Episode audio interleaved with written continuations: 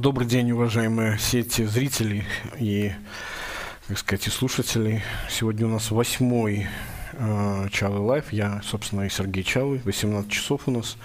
Чуть-чуть больше, правда, 2 минуты. Э, как всегда, огромное количество вопросов и много неотвеченных в прошлое время. Вот у меня уже, у меня уже как-то последнее время даже 4 листа получается выписать этих самых вопросов.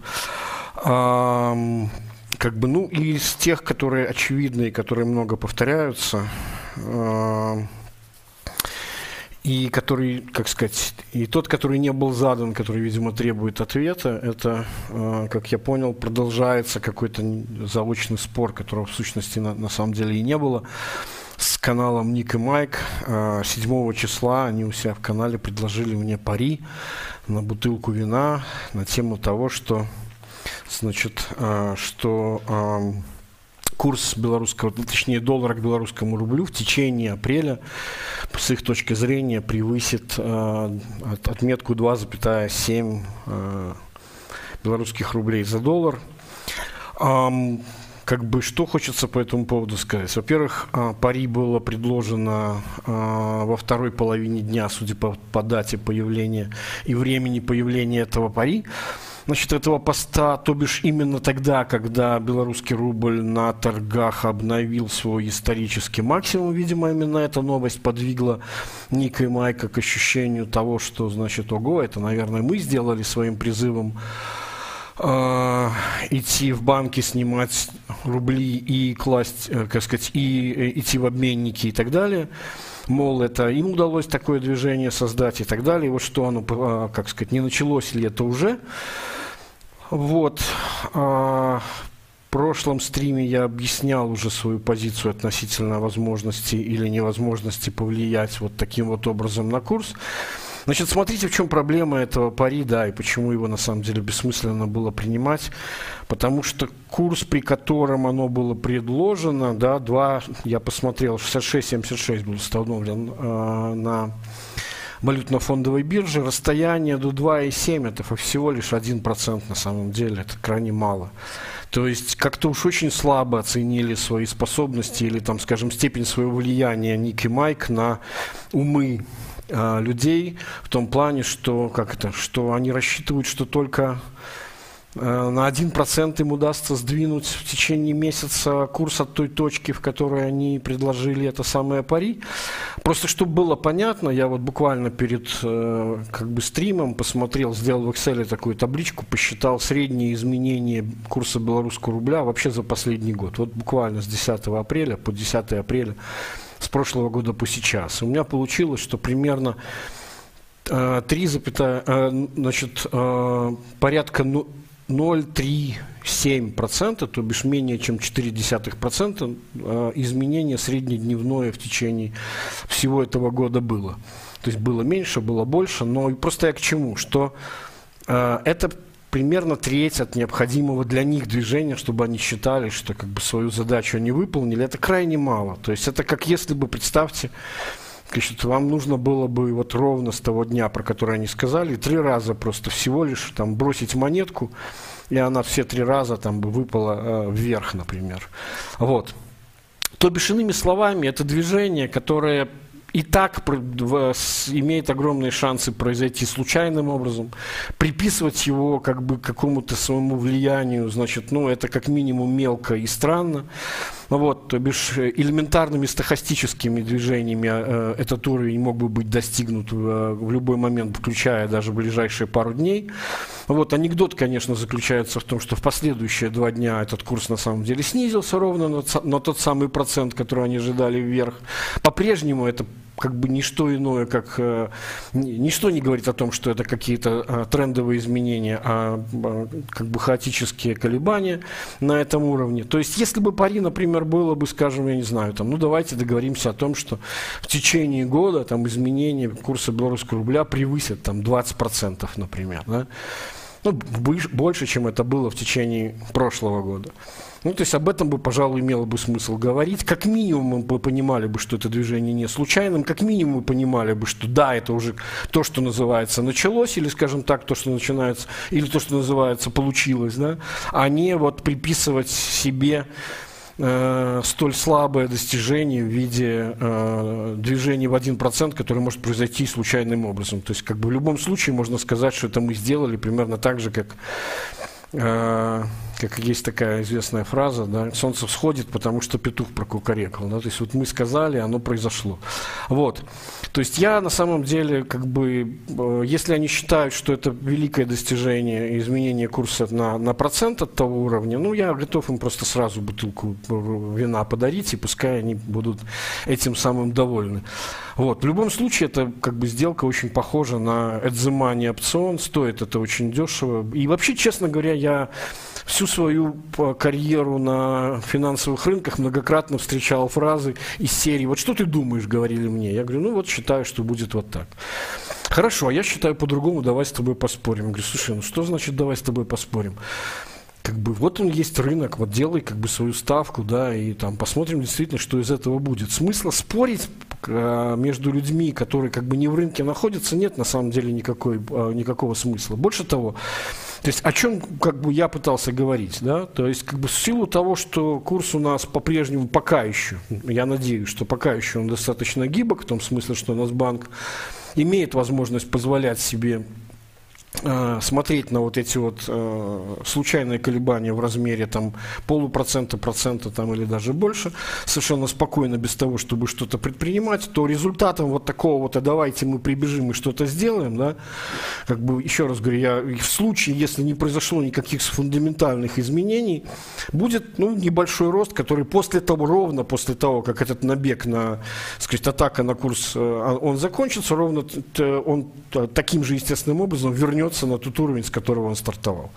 Вот. В течение нескольких последних дней, там, может быть, даже полутора недель, было некое движение э, в сторону ослабления, ну или точнее укрепления доллара по отношению к белорусскому рублю, львиную долю этого движения можно объяснить на самом деле довольно фундаментальными факторами, а именно ослаблением российского рубля, который в свою очередь отреагировал на небольшой там загиб, разворот тренда, то есть нефть в течение длительного э, времени, в течение нескольких месяцев росла, и вот в течение буквально нескольких последних дней она ослабела, что, в общем, как бы, ну, а российский рубль, он фактически из нефти целиком и состоит. Я когда-то даже рисовал графики, как едва ли не линейная зависимость э, образуется, там, правда, график такой, он расщеплялся в зависимости от скажем, период до, до санкций 2014 года и после санкций 2014 года. Вот. Так что, ну, строго говоря, либо вы уж так как бы, ну, закончу, да, эту мысль, которая суть заключается в чем, что если расчет э, заключа... был в том, чтобы попытаться вызвать какую-то валютную панику таким вот образом, чтобы это движение стало из, э, как сказать, вот упругого, да, как вот э, мы сейчас никакими фундаментальными факторами не, не вызванный набег на курс сделали. В результате ваших собственных действий этот курс вырос ровно в тот момент, когда ваши покупки превращ, э, прекращаются, баланс спроса и предложения возвращается на прошлое место и, и так далее. И вот нетто-результат ваш практически нулевой. Вот для того, чтобы вызвать какую-то панику, ну явно нужно движение большее, чем, чем 1% в течение, ну сколько, то есть э, с 7 числа по 31, ну, торговых дней будет порядка 20, да, э, чуть меньше. Ну, то есть 1% за 20 дней, но это явно не то движение, на которое, в принципе, имеет смысл говорить, что э, как бы это, это что-то, что способно повлиять на, я не знаю, какая там цель преследуется, э, нанести некий финансовый Э, ущерб белорусской экономике, да, реальному сектору. В принципе, это реально в том смысле, что если бы это действительно движение было в десятки процентов. Потому что главный фактор сейчас, почему у нас э, нынешняя э, экономическая ситуация всерьез отличается от кризиса 2010 года. Я об этом уже многократно говорил. Кризис 2010 года был предельно простой.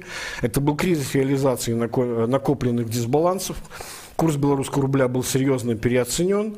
Если бы не дебильные действия э, значит, тогдашних денежных властей, которые, хотя на самом деле решение о том, чтобы отпустить курс и, и сменить режим его с фиксированного на плавающий, было готово, уже лежало, его анонсировали один зампред э, значит, Нацбанка Лузгин и один зампред э, Совмина Румас о том, что в начале апреля, а кризис, напомню, начался 16 марта, 2011 года, то есть менее чем за две недели было согласовано решение о том, чтобы провести единую сессию и по итогам торгов на бирже сформировать этот валютный курс. В течение полугода власти упирались этому самому решению, политической воли на это не было. Это произошло 19 октября только следующего, 2011 э, года с марта по октябрь, вот они эти самые полгода. Но ровно после того, как это произошло, и именно потому, что так долго у, у, упирались, девальвация была столь большой, но в конечном счете она оказала Э, оздоровляющее воздействие на финансы э, предприятий, несмотря на то, что многие считали по-другому. Сейчас обратная ситуация. Уже после 2014-2015 года, вот этой вот гибридной девальвации начала года, там сейчас главное, что произошло, вот было много вопросов относительно того, разговор идет о долгах, долгах предприятий, долгах государства, суверенных долгах. Как же так? Вот их, они такие большие, никакого банкротства не происходит. Как, как это все вообще, эта система функционирует каким-то образом? Ну, про, про это я чуть позже скажу. Но смысл заключается в том, что ровно так же, как э, нынешняя ситуация, как и ситуация э, начала 2015 года отличается от 2010, одним конкретным, э, значит, что изменилось за это фундаментально в белорусской экономике, а именно белорусская экономика пережила ту самую модернизацию с 2012 по 2015 год которая, как мы знаем, главным его нетто-результатом было то, что а, все предприятия, которые ее пережили, а пережили это такой забавный термин, я, я встречал его вот в официальной литературе, да, то есть пережили, звучит даже так, как обычно говорят, мы пережили там стихийное бедствие, там пожар, наводнение, да, вот пережили модернизацию да, и остались живы, вот примерно такая логика. Значит, и главным результатом было просто обременение балансов этих предприятий огромными долгами, причем валютными долгами, потому что других источников финансирования этой самой модернизации, а именно закупки, по сути дела, станков и оборудования, иногда даже не тех, которых нужно, как мы знаем, по результативности многих э, проектов, как, например, Добруш, картонная фабрика, как, например, Светлогорск значит, э, производство беленой целлулезы, инвестиционный проект, вот, когда именно поставщики были не те и оборудование было не то. Но это не важно. Самое главное, что большие валютные долги сейчас приводят к тому, что серьезная девальвация не оздоровит эти, э, состояние этих предприятий, а ухудшит состояние этих предприятий.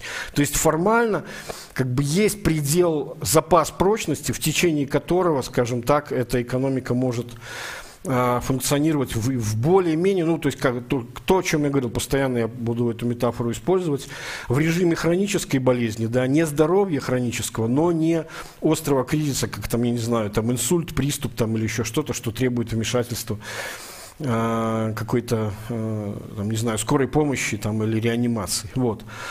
А, то есть просто я уже, кажется, об этом говорил, но я скажу о том, что даже вот эта самая гибридная девальвация, те самые 30% налог, который фактически оказался этой 30% девальвацией через некоторое время, это была вычисленная величина. То есть позволить себе изменение курса белорусского рубля разово на такую большую величину было нельзя по той простой причине, что начинались уже эффекты домино в виде того, что начинали срабатывать э, ковенанты, ну, специальные условия договоров по синдицированным кредитам, кредитам, которые получали белорусские банки от э, пула иностранных банков, ну, главным образом российских, хотя и не только.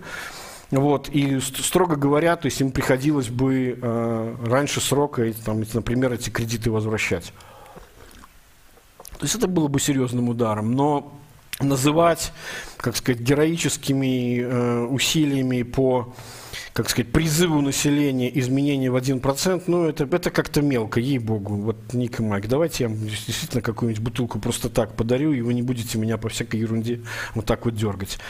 Вот. А было, значит, э, еще очень хорошее, кстати, э, Значит, э, по-моему, на офис Live, господи, я вот точно не помню, была такая небольшая заметка э, от Чепикова. Я говорил уже о том, что это один из немногих адекватных экономистов на экономфаке БГУ.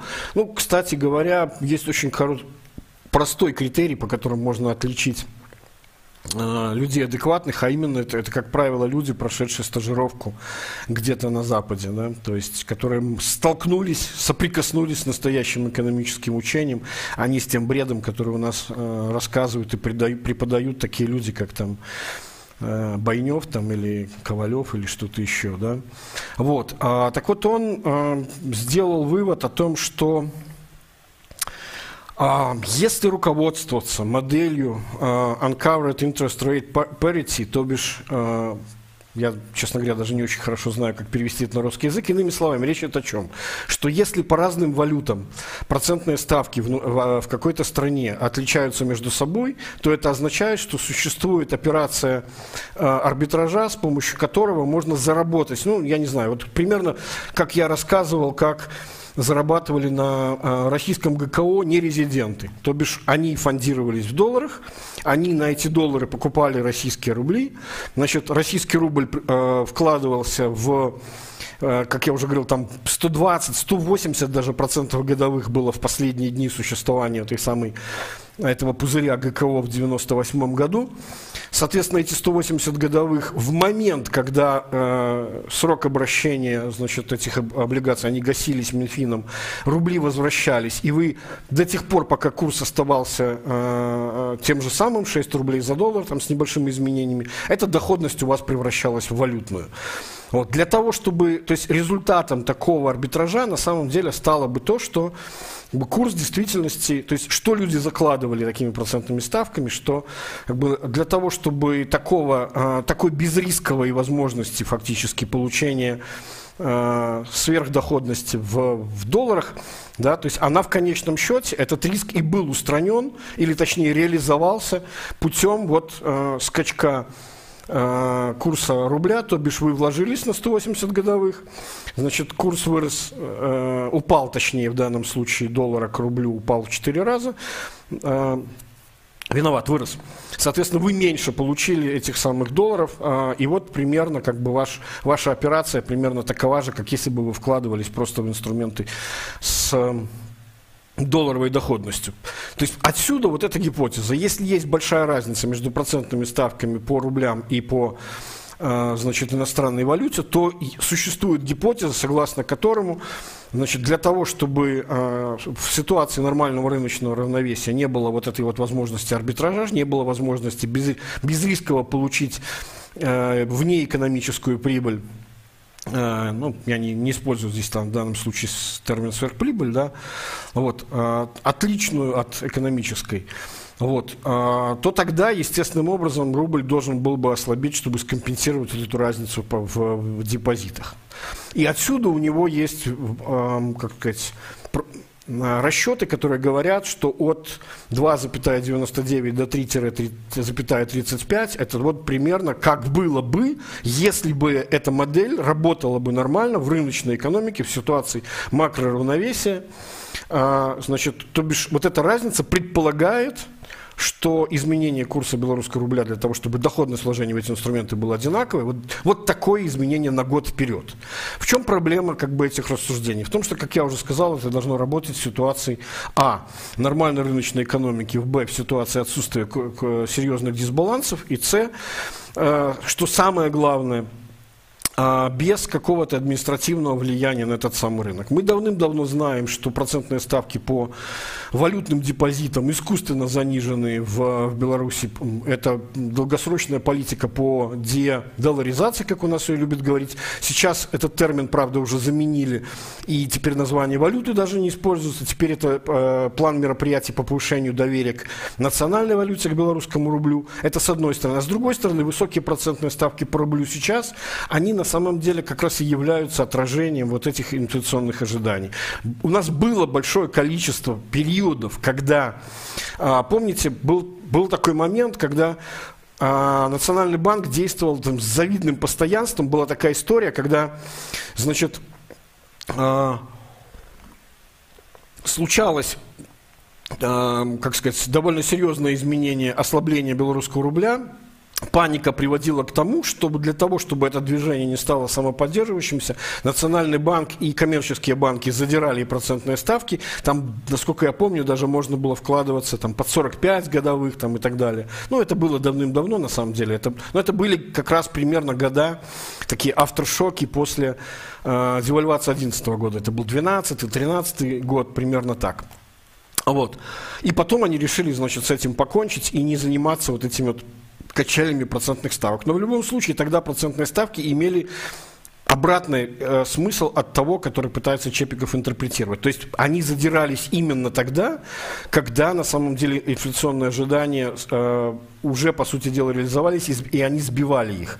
Да? То есть э, часто большая разница эти, по этим процентным ставкам, позволяющим получить вот эту самую доходность по рублям, который не будет компенсирован будущим курсом, изменением курса белорусского рубля, означает, что это и есть вот борьба с, с этими инфляционными ожиданиями, а не, наоборот, прогноз, что эти инфляционные ожидания реализуются. То бишь вот коротко комментарий. То есть пока до сих, до тех пор, пока, еще раз я подчеркиваю, до тех пор, пока мы не увидим э, как бы и не почувствуем явным образом, что а, либо произошли какие-то внешние шоки, которые должны быть скомпенсированы движением курса белорусского рубля, а еще раз я подчеркиваю, Национальный банк утверждает, что у них именно курс будет демпфером главным э, этого самого э, внешних шоков. Что это может быть? Опять же, какое-то резкое падение цены на нефть, которое приведет через Э, изменения курса российского рубля к нашему и, соответственно, необходимости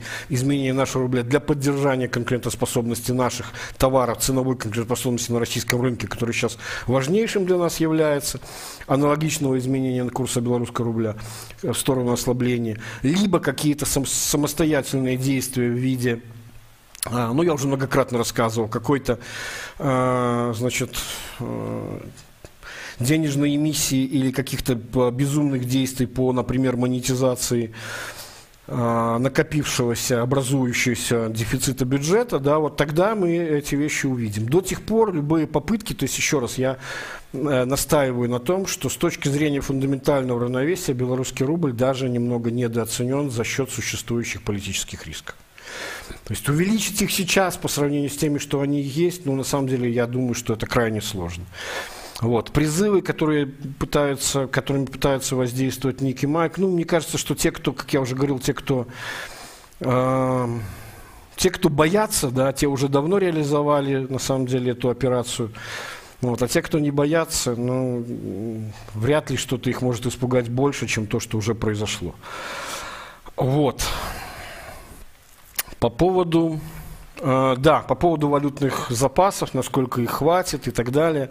Смотрите, значит, на самом деле многие уже посчитали, что если такими темпами там, значит, э, э, золотовалютные резервы будут тратиться, то хватит их там на год с небольшим, на два, вот примерно так. Ну, во-первых, они не, вовсе не обязательно будут тратиться именно таким образом, особенно такие рассуждения появляются в момент, когда значит, э, как это, несколько месяцев серьезных изменений ЗВР не было, а потом, оп, значит, провал, и как бы пытаемся делать, э, знаете, как есть одна из важных таких ошибок в прогнозировании, пытаться строить тренд по двум точкам. Часто он не является линейным, вот, а еще худшее это как раз пытаться строить тренд по одной точке, когда в данном случае это происходит. Но, так вот, что я хотел сказать это то, что, во-первых, не требуется исчерпание всех золотовалютных резервов, не требуется даже исчерпание целиком э, вот этого ликвидного компонента, то, что называется, собственно, э, деньги в тумбочке, для того, чтобы какие-то гадости э, э, денежной власти начали и использоваться. У нас дважды был момент в истории, когда было страшно. То есть, вот, точнее, виноват три момента. Это декабрь э, 2010 года, и это март 2011 года, и это декабрь и начало января 2014-2015 э, годов. Так вот, о чем идет речь.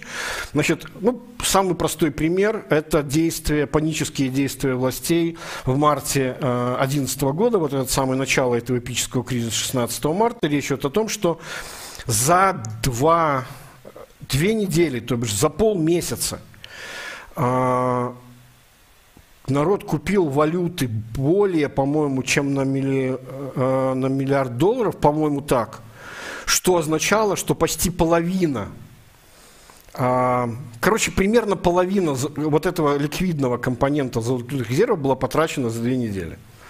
Вот. Ну и как бы стало настолько страшно, что решение было принято этот валютный рынок закрыть нафиг, просто для того, чтобы люди вообще не имели возможности, эм, значит, валюту покупать. Я, в принципе, на самом деле не исключаю в случае реализации вот такого негативного панического сценария таких же действий. Вот я об этом уже многократно говорил. Я боюсь, что мы сейчас находимся вот в таком режиме back to the future, когда мы в случае ухудшения ситуации, а, не вот такого плавного гниения, в котором мы сейчас находимся, а образования опять каких-то острых кризисов, да, а, тому, что нервной реакцией будет вот это вот как бы дернуть рубильник, да, то есть вернуться э, к ручному управлению всем вообще, чем только можно. Да, и так вот, возвращаясь еще к, к теме э, курса рубля и к, э, значит, вопрос о том, а не идет ли уже какая-то прихованная такая потаемная э, эмиссия. Э, особенно мне много присылали э, ссылку на статью Димы Крука о том, где он говорит, что есть некие, ну, очень осторожно высказываются, есть некие вещи, которые позволяют как бы а, сомневаться в надежности макроэкономической статистики. Вот. Ну и особенно, по крайней мере, там, там на самом деле вывод сделан был немножко даже жестче, чем то, те данные, на основании которых он, он его пытался сделать.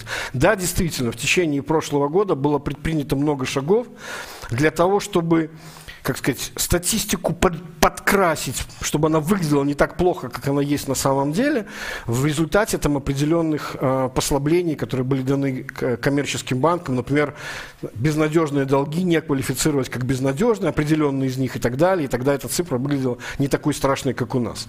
Значит, называть это э, ну, методом прятать какую-то тайную немиссию я бы не стал. Мне кажется, сам Дима прекрасно сказал что хотел сказать, а именно то, что действительно а, все сложнее оценивать, а, как сказать, эм, микро и макро состояние белорусской экономики на основании данных выходящей статистики, потому что у нас сейчас власти переходят в режим, когда вместо того, чтобы бороться с явлением, они начинают бороться с отражением этого явления, с освещением его. То есть мы не можем ничего сделать с экономикой, а, ну давайте сделаем так, чтобы хотя бы мы либо засекретим какую-то цифру, либо примем изменение методологии таким образом, чтобы эта цифра выглядела не такой страшной и так далее. Вот буквально недавно, сегодня мне сказали, что, а, кстати, вот я читал статью, это как раз ей было вызвано, статья о количестве, о состоянии рынка труда а, в Беларуси, о том, какого количества мест рабочих предлагается, какое количество вакансий, кого не хватает на самом деле. Ну, там, в общем, любой может догадаться, о чем идет речь. Мы, мы сейчас столкнулись, э, это феномен и так уже шедший примерно с 2016 года, но ускорившийся в результате политического кризиса э, после выборов прошлого года, а именно отток квалифицированных кадров. То бишь уже не IT, которые пугали всех, что именно они уедут, а тех людей, которым гораздо сложнее принять это решение, и, но которые в конце концов его начали принимать, а именно в том числе квалифицированные врачи. И вот там сейчас огромный недобор. Так вот мне сказали, что даже этим цифрам, которые есть на по, данные по вакансиям и по э, значит, резюме аппликантов, им нельзя верить по той причине, что многие предприятия просто административно заставляют на рынке труда показывать на бирже наличие вакансий, которых на самом деле нет, с тем, чтобы ситуация выглядела лучше. То есть мы, власти ведут себя удивительным образом. То есть не имея возможности повлиять на ситуацию, чтобы она выглядела лучше, они начинают заниматься тем, чтобы как бы нам... Э, не знаю, ну, есть такое английское выражение, lip on a, lipstick on a pig, да, то есть давайте подрисуем э, так, чтобы и кажется, и, вот, и, и нам будет казаться, что все не так плохо. Вот это, я, я уже как-то давно говорил в экономике на пальце, что у меня такое ощущение, что власти начинают главным образом заниматься производством кажемости вместо того, чтобы, или точнее именно потому, не вместо того, чтобы управлять экономикой, а именно потому, чтобы управлять экономикой сейчас у них совершенно не получается. А, и это очень важный тезис. Я буквально вчера значит, наговорил новый подкаст, текст которого с Тутбаем выйдет в понедельник. Просто не очень хочется повторяться многие вещи, которые я высказывал как анализ. Там у нас двухнедельный перерыв такой получился с, от, от экономики на пальцах 412 по 413. Вот, но там я рекомендую, на самом деле, ее посмотреть, потому что там сделано несколько таких, как мне кажется, важных выводов на основании информация, на которую мало кто обратил внимание. Так вот, главный вывод, который я там пытаюсь сделать, это то, что э, как-то произошло такое вот обнажение приема. Власти внезапно осознали, что те рычаги и те инструменты, которые у них есть, которые, казалось бы, которыми как сказать, у них изначально была иллюзия того, что они чем-то управляют. На самом деле, в большинстве случаев все, что производили на самом верху, да, там на уровне администрации президента, на уровне самого Лукашенко, который принимал, там, не знаю, там, участвовал в заседании Совмина расширенном, либо принимал там своих министров, максимум, что он делал, это нехотя что-то позволял делать людям, которые разбирались в том, что нужно делать. И вот одна вещь, на которую я обратил внимание, я забыл об этом сказать э, в подкасте, который выйдет в понедельник, но это важная вещь. Я посмотрел э, совещание Лукашенко, посвященное безопасности, уже после, по результатам вот, э, э, Дня воли.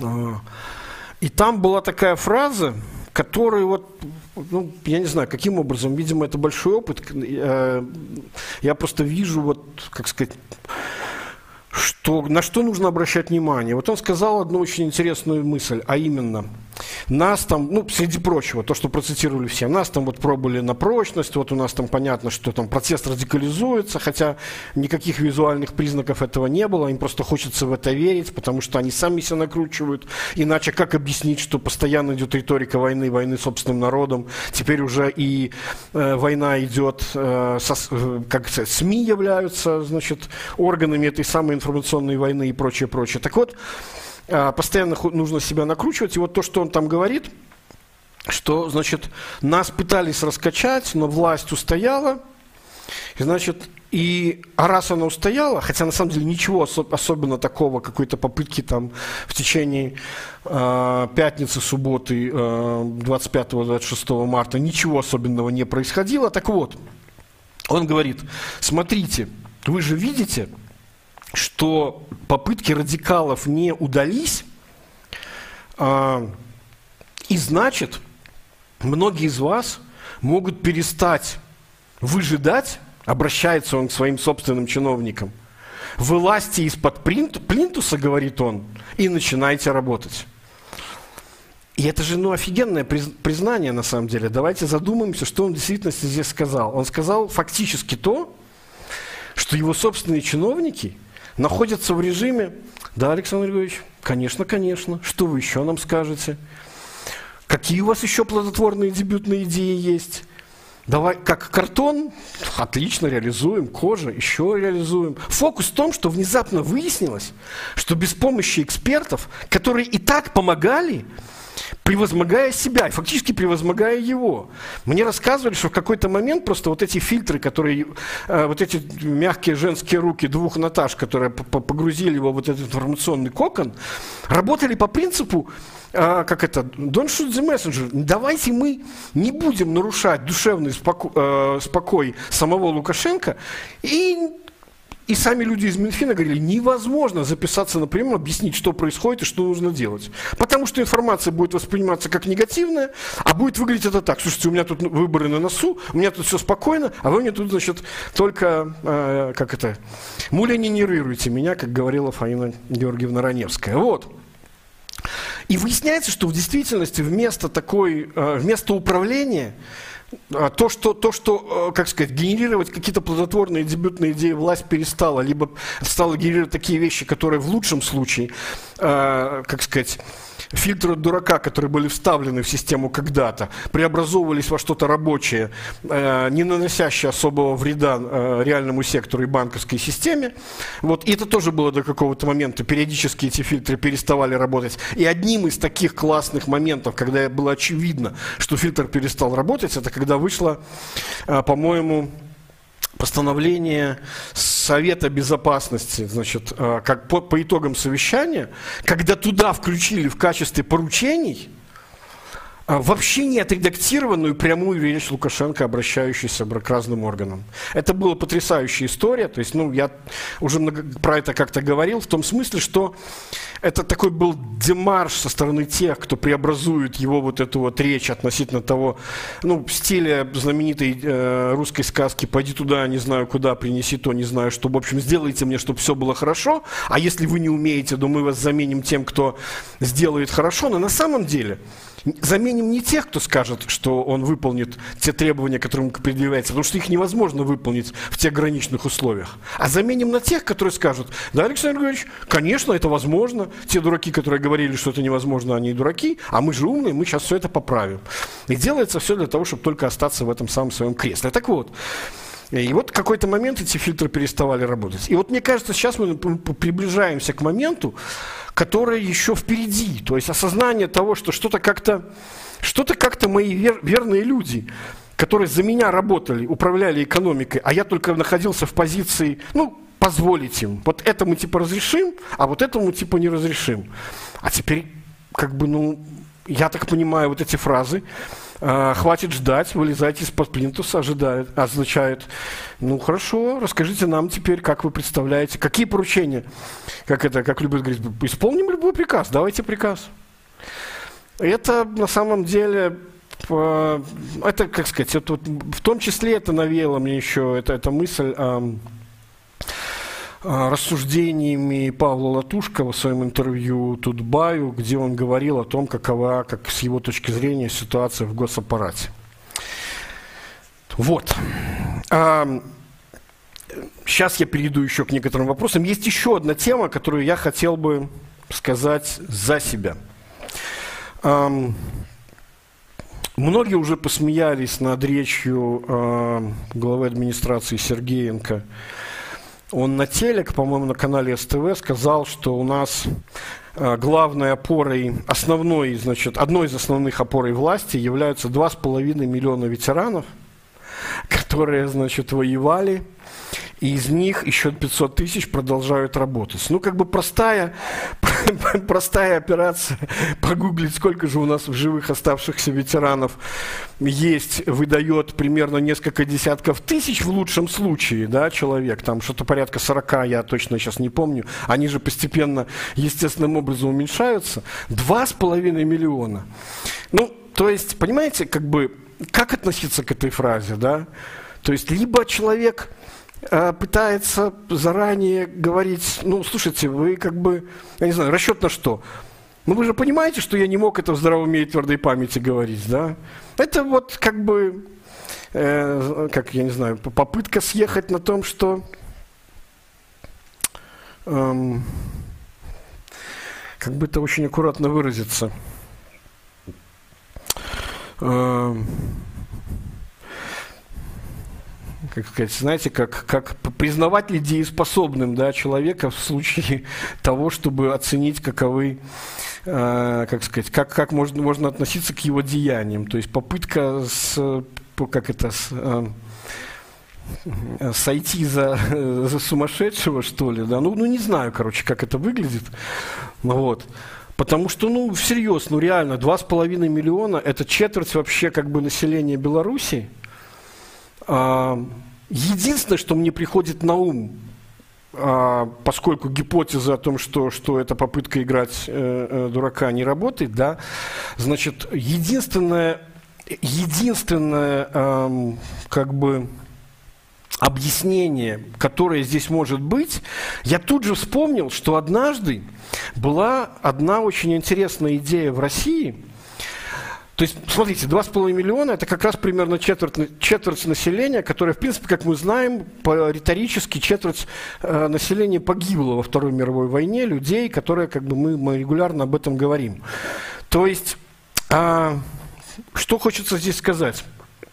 Смотрите, то есть, э, и я об этом уже многократно говорил, внезапно выяснилось, что база поддержки, социальная база поддержки властей, она настолько мала и настолько специфична, сейчас я объясню в каком смысле. То есть помните, как раньше существовали гипотезы, и, кстати говоря, недавно, по-моему, в прошлом году еще Манаев, который находится в эмиграции, который не видел ничего, не мог оценить вообще ничего, сказал, не, ну, как бы я же предполагаю, что к этим результатам соцопросов там и прочим надо на, набрасывать еще большое количество людей, которые с, с моей точки зрения, с его точки зрения, по-прежнему за Лукашенко. Ну, то бишь, предположим, что бюджетники за Лукашенко, предположим, что силовики за Лукашенко, предположим, что женщины старше какого-то возраста за Лукашенко, люди там в сельской местности за него. Ну, то бишь, можно было предполагать, что есть какие-то целые страты, которые можно назвать, что они вот его целиком.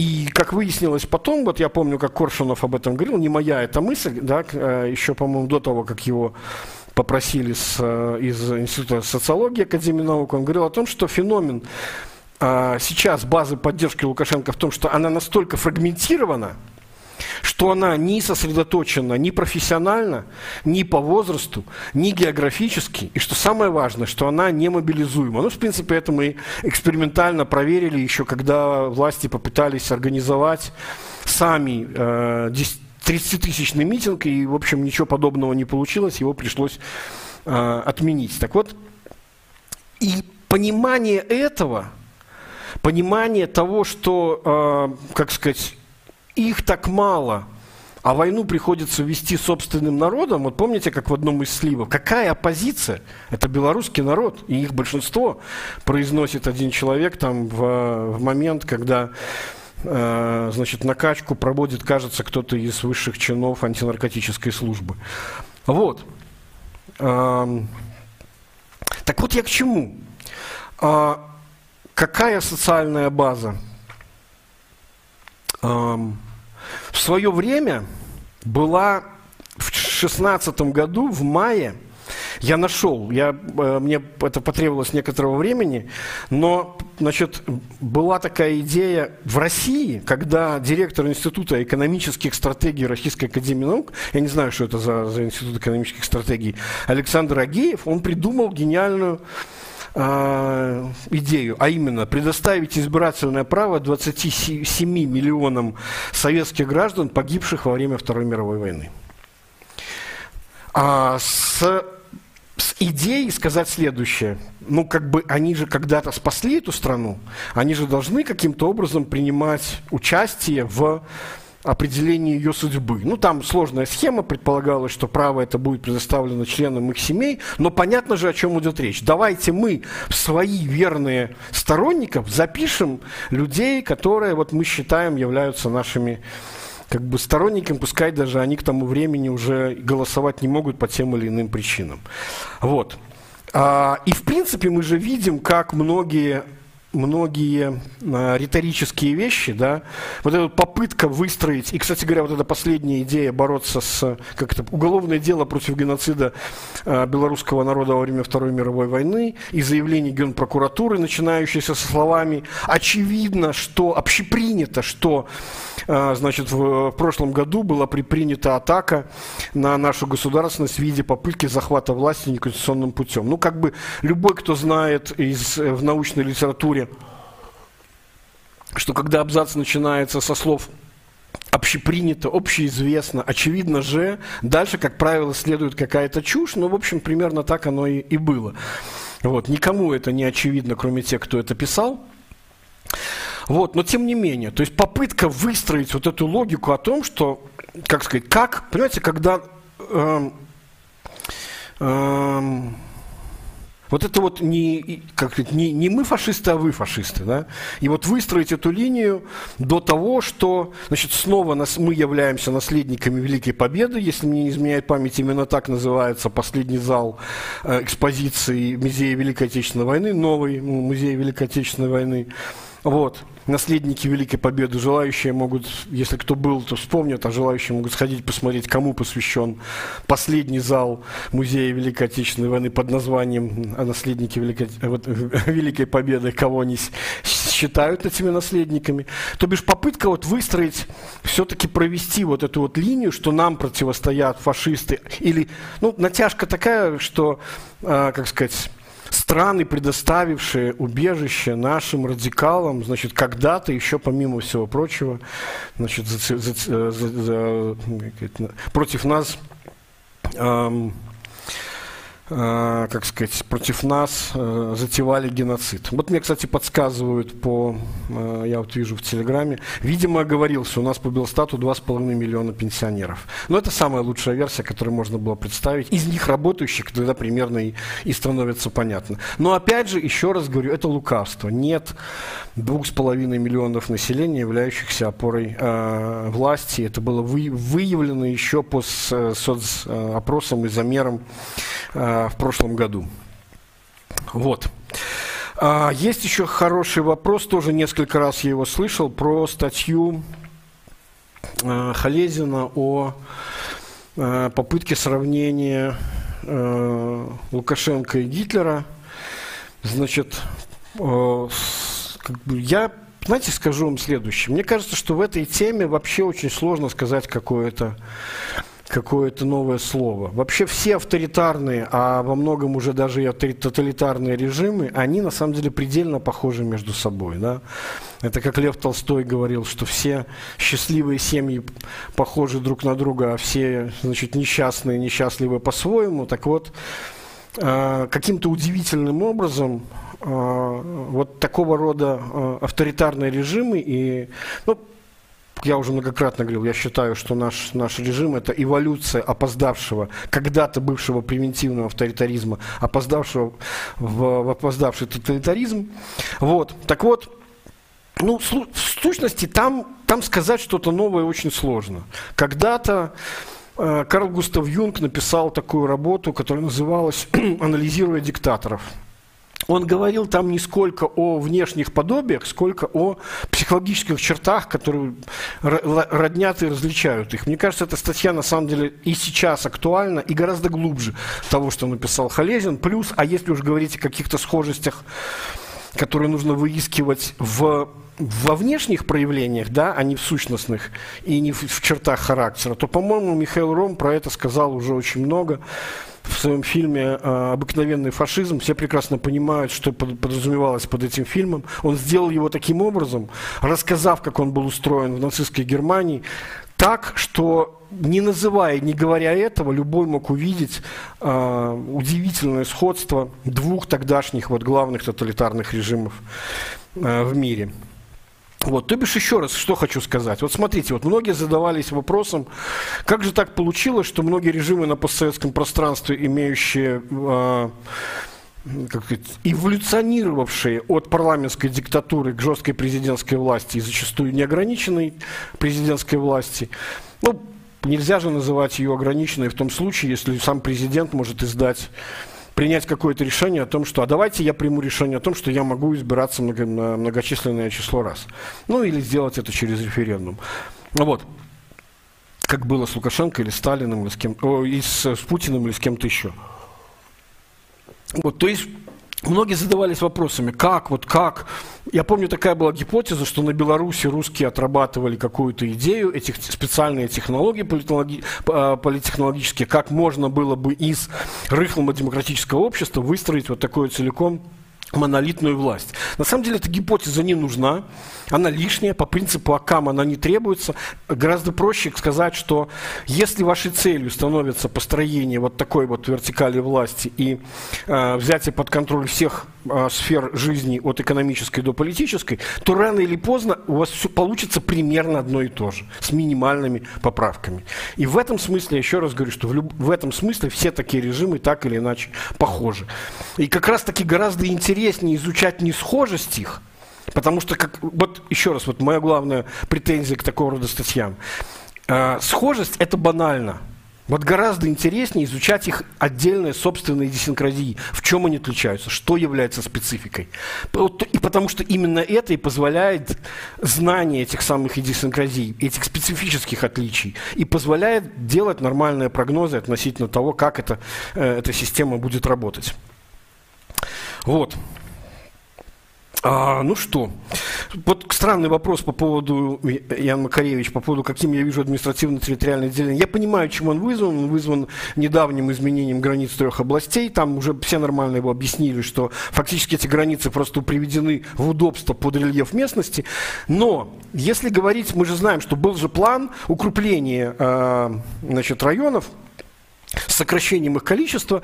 Ну, если честно, никто из экспертов, я небольшой специалист э, в, вот, в этих, ни в региональной экономике, ни в региональной политике, но люди, мнению которого я доверяю, говорили, что это как минимум преждевременно, и они не видят смысла этого сейчас, потому что хаос административный, который эта э, значит, реформа вызывает, она принесет больше вреда, чем пользы, и заняться нужно было бы совсем другими вещами. Она этому только помешает. Но вообще, если Э, как, как сказать, мне кажется, что, эм, ну, еще раз, это не моя политическая программа, это мое личное мнение. Речь идет о том, что мне кажется, что э, есть границы, которые складывались каким-то, ну вот, естественным образом, да, то, что раньше называлось поветы, которые часто сопровожда... совпадали еще и с церковными приходами. То есть каким-то образом количество людей, я не знаю, по принципу ли близости к какому-то центру, да, то есть на возможность людей добраться, скажем, на рынок, а, в город, где эта ярмарка происходила, да, и вернуться назад в течение светового дня, сходить там на службу в церковь и так далее. То есть вот примерно так образовывалось, э, что ли, вот, ну, центром является некая административная единица, и вот эта административная единица свою полутень отбрасывает на территорию страны, да, и вот эти вот кусочки, они естественным образом складывались. Мне кажется, что подумать о том, что и я, кстати говоря, почти уверен, что, э, э, как сказать, социологически, да, ментально эти границы, они до сих пор присутствуют в связях э, между людьми. Вот у меня, кстати, э, несколько людей в, в комментах под постом в Телеграме, где я собираю вопросы, э, спрашивали, как я отношусь к интервью э, российского институционального экономиста Аузана. Вот. А, я его не смотрел, у меня не было на это времени. Я, мне на самом деле многое, очень многое нравится из того, что он говорит. И так вот, я почему его сейчас вспомнил, как раз а, он говорил о вот этих самых социальных связях. А именно, он говорил, что большущая проблема России, тогда он говорил про Россию, это несвязность ее социологического пространства.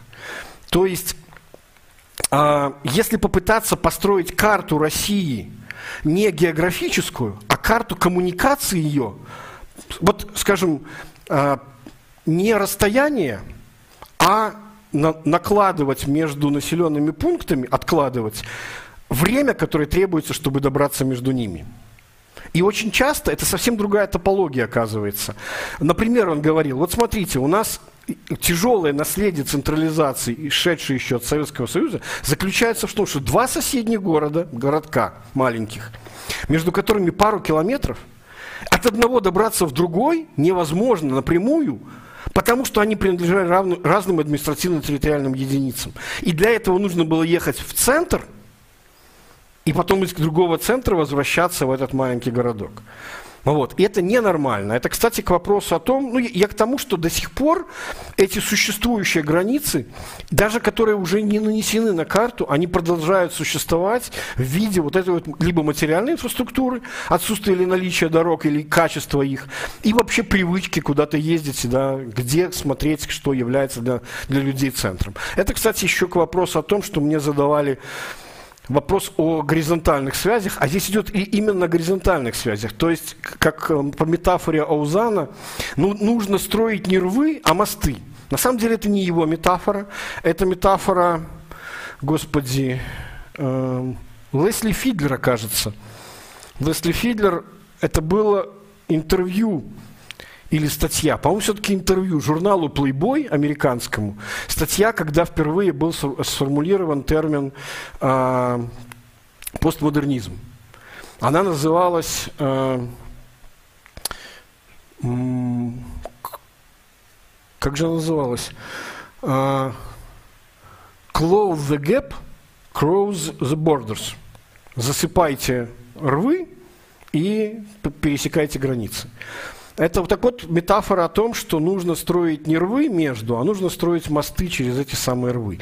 Вот горизонтальные связи, я, кстати, не, не, не буду довольно много говорить об этих самых горизонтальных связях, просто вопрос был про то, что делать людям, у которых э, там, э, как сказать, разгромлены э, домовые чаты, соответственно, нет площадок там для того, чтобы каким-то образом эту активность поддерживать. Слушайте, вот я пред, предлагаю погуглить, есть такой термин в социологии слабые связи, да, вот есть сильные связи и слабые связи.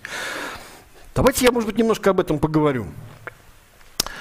А, есть такая очень интересная гипотеза из эволюционной психологии, она называется гипотеза коэволюции человеческого мозга и человеческого общества. А именно, что а, особенности мышления, особенности строения человеческого мозга изменялись по мере того, как усложнялось человеческое общество от первобытных э, сообществ размером примерно пару десятков человек э, племени, затем появление иерархии, значит, увеличение количества их и так далее. Так вот, что интересно? Это, кстати, очень крутая штука. Это особенности того, как работает принципы самоорганизации с точки зрения эффективности и выживания больших э, сообществ. Потому что, еще раз говорю, изначальная э, социально-экономическая жизнь вот этих самых hunters and gatherers, да, охотников и собирателей, э, кстати, и это очень странная и малоизвестная вещь, во, многие, во э, многих экономических учебниках первобытное общество вот этих охотников и собирателей считается как бы вот таким, ну что ли, очень, очень тяжелой жизнью, да, что они постоянно там голодали, там подвергались опасности и так далее. На самом деле это полная чушь. Есть прекрасная книжка, которая посвящена экономике каменного века. Она так и называется. Economics of Stone Age. Которая говорит о том, что в действительности это было одно из самых райских времен когда время, которое требовалось э, человеку для того, чтобы прокормить себя э, в сутки, как, какое количество нужно было активности физической, еще какой-то, потратить только на то, чтобы поддерживать жизнедеятельность, было, пожалуй, минимальным за все время вот, э, до индустриальной революции. Буквально там несколько часов нужно было потратить. Что-то порядка, Саленс, автор этой книжки, говорит, называет что-то порядка четырех часов в сутки. Это означает, что все оставшееся время люди, как сказать, могли собираться у костра и разговаривать между собой. Собственно, это и сделало человека человеком. Беседы у костра.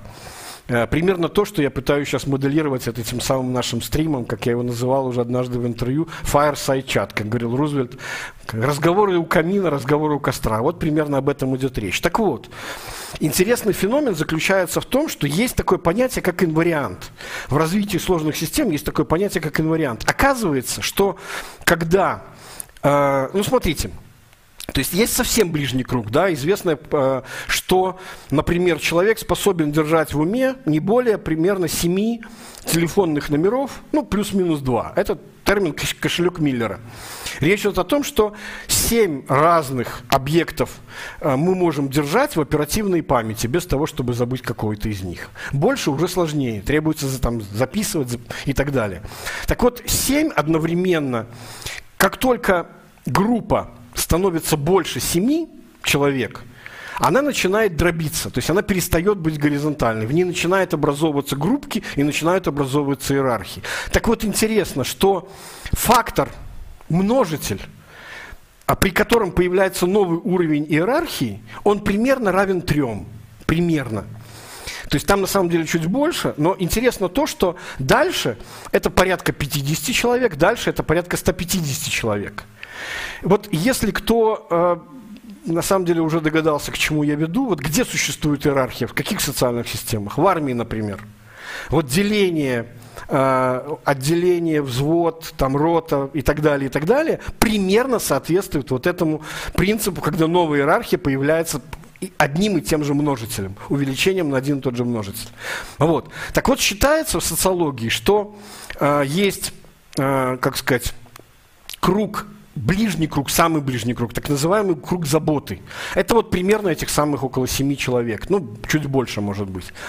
Это, это то, что называется сильными связями, поддержание которых мы тратим усилия. Мы общаемся с своими ближними друзьями, да, там, э, с родственником, там, не знаю, с родителями и так далее, и так далее. А есть дальше уже, вот какой-то широкий круг, 50 человек, и совсем уже расширенный круг, 150 человек.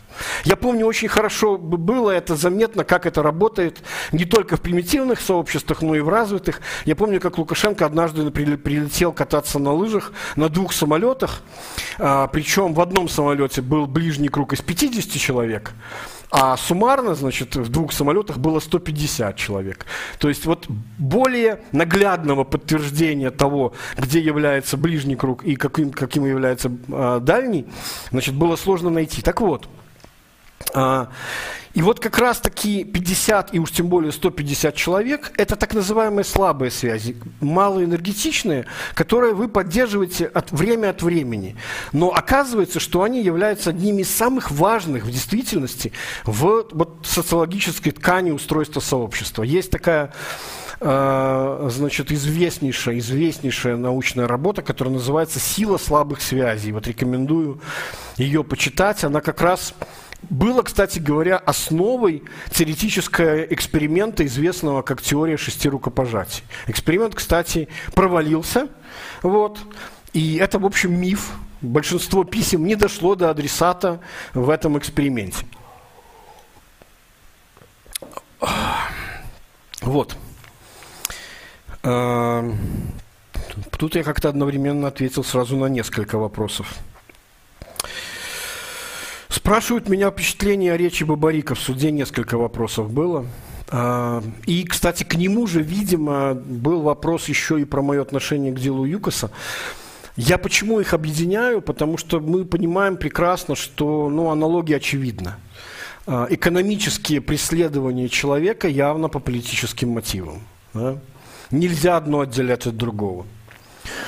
Что я могу сказать по поводу этой речи? Значит, она очень хорошо срежиссирована, очень хорошо написана. Несомненно, он думал над ней очень долго. Наверное, это одна из лучших его речей. Что меня поразило, эта речь выглядит не как последнее слово подсудимого. Эта речь структурирована как э, выступление, как предвыборное выступление. Э, это на самом деле свидетельство несломленности и личного мужества этого человека. А, теперь по деталям. Смотрите, есть две радикальные точки зрения, как по-разному относиться к делу Бабарика и как его анализировать. А, один из них ну, истина, скорее всего, где-то рядом. Защиту, которую выбрал сам Виктор Дмитриевич, это классическая защита Беляцкого. Помните дело Беляцкого, когда дело, э, речь шла о том, что деньги, которые отправлялись на финансирование э, значит, организации, правозащитной организации «Весна», в действительности направлялись на его личный счет, то бишь он не позаботился тем, чтобы э, как сказать, ну не знаю, зарегистрировать где-нибудь там в Вильнюсе, еще где угодно, какое-то юридическое лицо, получать деньги на него, которое было бы сепарировано от его личных денег, которое имело бы там счет в вполне нормальный счет там в, в литовском банке или где-нибудь еще международном, не важно. То, что это, в любом случае было бы ясно, что происходит сепарация его личных денег и денег э, компаний или организации, которую он э, возглавляет, или э, членом которой он является. То есть вот это вот смешение. Понятно, что эти деньги не шли на роскошный образ жизни Беляцкого, потому что никто не наблюдал никакого роскошного образа жизни, не такого качественного человека. Но его защита на этом суде была какая? Да, говорил он, а, тут, несомненно, есть нарушение, но это, поли это политика. То бишь я считаю это абсолютно политически мотивированным делом. То есть одна сторона, возможно, здесь есть какие-то экономические нарушения, но они не важны, потому что дело очевидно политическое. Другая противоположная точка зрения заключается в том, что, значит, а, да, дело политическое, но это не, э, как сказать, избавляет нас от необходимости понять, в чем же была суть этого самого э, дела. Так вот, я возвращусь к аналогии с Юкосом.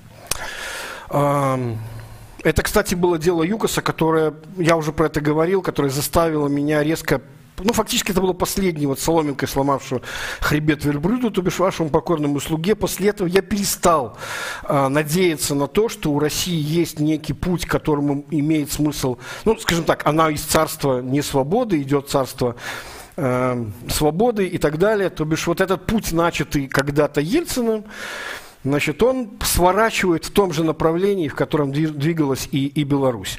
То бишь ролевой моделью они быть не, может, не могут по той простой причине, что они фактически с некоторым временным лагом повторяют все те гадости, которые делали мы на самом деле. Вот.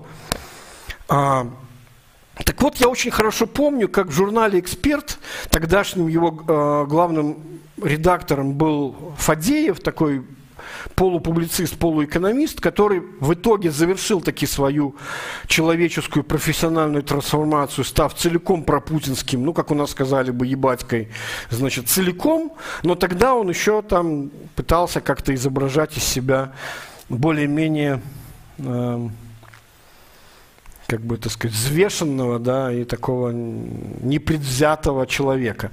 И вот там была статья, а, она, кстати, классная, если ее читать без, без авторских комментариев, если пытаться там смотреть только фотографию. То есть он нарисовал целиком схему, которая предъявлялась а, Михаилу Ходорковскому в качестве преступной. И говорил, давайте проведем эксперимент. Вот если я любому непредвзятому человеку покажу вот эти документы, эту схему и спрошу. Скажи мне, она мошенническая? Эм, больш... То есть э, большинство, Игбан пишет, большинство людей сказали бы, что да. В чем проблема э, такого мысленного эксперимента? Потому что по формальным основаниям, да, можно было говорить, что структури- структурирование сделок, которые были выполнены внутри ЮКОСа, вот этот вот трюк со скважинной жидкостью и так далее, трансфертное ценообразование, да, можно было бы, наверное, трактовать как попытку оптимизации налогов, а возможно даже как уход от налогообложения, что в принципе суд и сделал. В чем проблема а, такого подхода. Мы покажем эту схему и спросим, является ли она, то есть стоит ли человека за это, грубо говоря, сажать. В том, что эта схема существовала долго, они знали все, это был обычай, как знаете, есть такой термин у юристов, обычай делового оборота. То есть до, до определенного момента налоговые органы не смотрели на нее как на нечто преступное – Хотя, в принципе, там при желании можно было это усмотреть. И это желание возникло у них именно тогда, когда они захотели э, посмотреть особым образом пристально именно на Ходорковского. Вот. И естественным образом это дело ЮКОСа вызвало серьезную панику среди множества компаний, потому что эта схема была распространена поголовно. И Путину пришлось публично успокаивать своих предпринимателей на съезде промышленных предпринимателей, который тогда возглавлял э, Примаков, Евгений Примаков, э, бывший премьером некоторое время Российской Федерации, где Путин высказался и сказал, ребята, это же просто ну, равноудаление, мы, это разовый случай, мы больше такого делать не будем. А чтобы вы нас не боялись, мы для вас, чтобы нам такое придумать, бросим вам кость. Мы лишний раз заявим, что никаких пересмотров итога приватизации не будет. А все же понимают прекрасно, что родовая травма российского капитализма – это ощущение, разлитое в обществе, причем не только среди тех, кто не поучаствовал в этой приватизации, но и тех, кто поучаствовал в ней, что не очень-то этот э, чистым была эта процедура, не очень-то признаваемым всеми, да, как бы э, результаты этой приватизации. Это на самом деле большущая проблема. Мы знаем, что во многих странах, в которых вопрос о собственности продолжает стоять, не закрыт, да, он приводит к регулярным, ну то есть происходит смена власти, одни экспроприируют других. Но самый страшный пример это э, Нигерия, одна из богатейших стран Африки, которая в дельте Нигера, значит, реки добывается нефть. Вот, страна член ОПЕК, но там э, как постоянно ведут а, даже вплоть до террористических войн между враждующими группировками племен, в зависимости от того, кто, кто, кто занимает а, властную позицию, тот экспроприирует эту собственность. Понятно, что в условиях регулярной, не просто там разовой, а с завидным постоянством. Вот власть поменялась, экспроприация, да? Ситуация, то есть не может быть никакого развития. Вот, собственно, то, что и наблюдается. Так вот, и вот он произносит, э, значит, отмены итогов приватизации не будет, и тут стоячая овация – Никакой абсолютно солидарности с только что посаженным вашим же человеком, с которым вы недавно, черт возьми, имели бизнес, там, я не знаю, на фуршетах, там, шампанское пили, разговаривали и так далее. Все, его предали моментально на этом. Ну, вы понимаете, к чему я веду, наверное. В меньших, как это у нас страна пожиже, как это, и труба пониже, дым пожиже. Но все подельники, которые оговорили себя и Виктора Бабарика – вы же все читали уже эту знаменитую фразу. Нет, я-то, конечно, не считал, что эта схема, она же как бы не, ну, не является незаконной. Но вот уже в процессе следствия, как там человек выразился, антикоррупционный комитет, или как-то он там что-то, или комитет по коррупции, у нас такого нет органа, ну ладно, видимо, имелся в виду то ли ДФР, то ли КГК. А, мне рассказали, у меня открылись глаза, и я понял, что эта схема является коррупционной. Ну, слушайте, ну все же прекрасно понимают, что так не работает. Логика та же самая. Еще раз говорю, у меня, может быть, есть небольшие, как сказать, претензии относительно того, как были структурированы э, сделки с, и собственность э, этой самой э, схемы, которая была описана в обвинительном заключении, которое я читал, держал в собственных руках и читал собственными глазами. Проблема заключается в том, что там на самом деле следствие проведено весьма небрежно. А для того, чтобы доказывать эм, наличие преступления, совершенного Виктором Дмитриевичем, требуется э, доказательство умысла раз и нанесение ущерба два. Значит, э, вот мне задают вопрос, что насчет дела самого Белгазпромбанка про отмывание денег. Вот так вот, чтобы было понятно, ребята, значит, в статьях, которые ему предъявляются, нет никакого отмывания денег. Там есть две всего статьи. Одна – это получение вымогательства взяток – там а, объяснение какое? Получение взяток должностным лицом, который, а, имея возможность там, в сфере своих компетенций повлиять на решение, благоприятное а, для того, кто эти взятки приносил.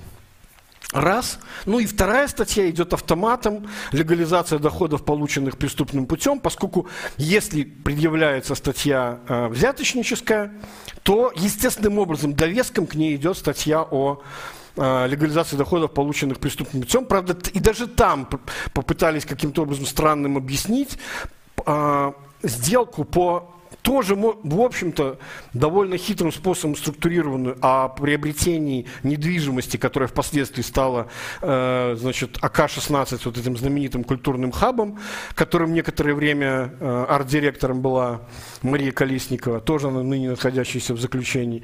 А, так вот, вот и, эту сделку пытаются как сказать, описать как легализацию этих доходов, это тоже, прямо скажем, с точки зрения следствия очень натянутая вещь. То есть я к чему? Аналогии, вот тут аналогия начинает хромать.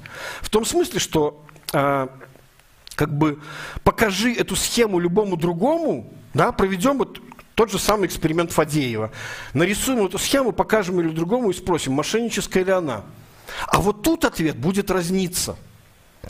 Потому что главную ошибку, которую сделало следствие, они научились работать с антикоррупционными делами, в которые, где преступления, с их точки зрения, обвиняемым являются чиновники. Вот если бы эта схема была реализована чиновником, это, несомненно, имело бы в себе, ну, скажем, признаки того, что... Ну, я не говорил бы, что это преступление, но тут можно где копаться – но когда ровно те же самые критерии применяются к частному бизнесу, там, извините, от начинают хромать. Потому что никто не пострадал в результате этих операций. Наоборот, как я уже рассказывал, благодаря этому зарабатывал и Газпромбанк, и зарабатывали те, кто кому, собственно, сам Газпромбанк предложил этот бизнес вынести из непрофильного, который для него был. Сам акционер, включая Газпромбанк российский, предлагал им выделить это в отдельное направление. А поскольку самому Бабрику это было интересно, он занимался этим с помощью своих друзей. Вот.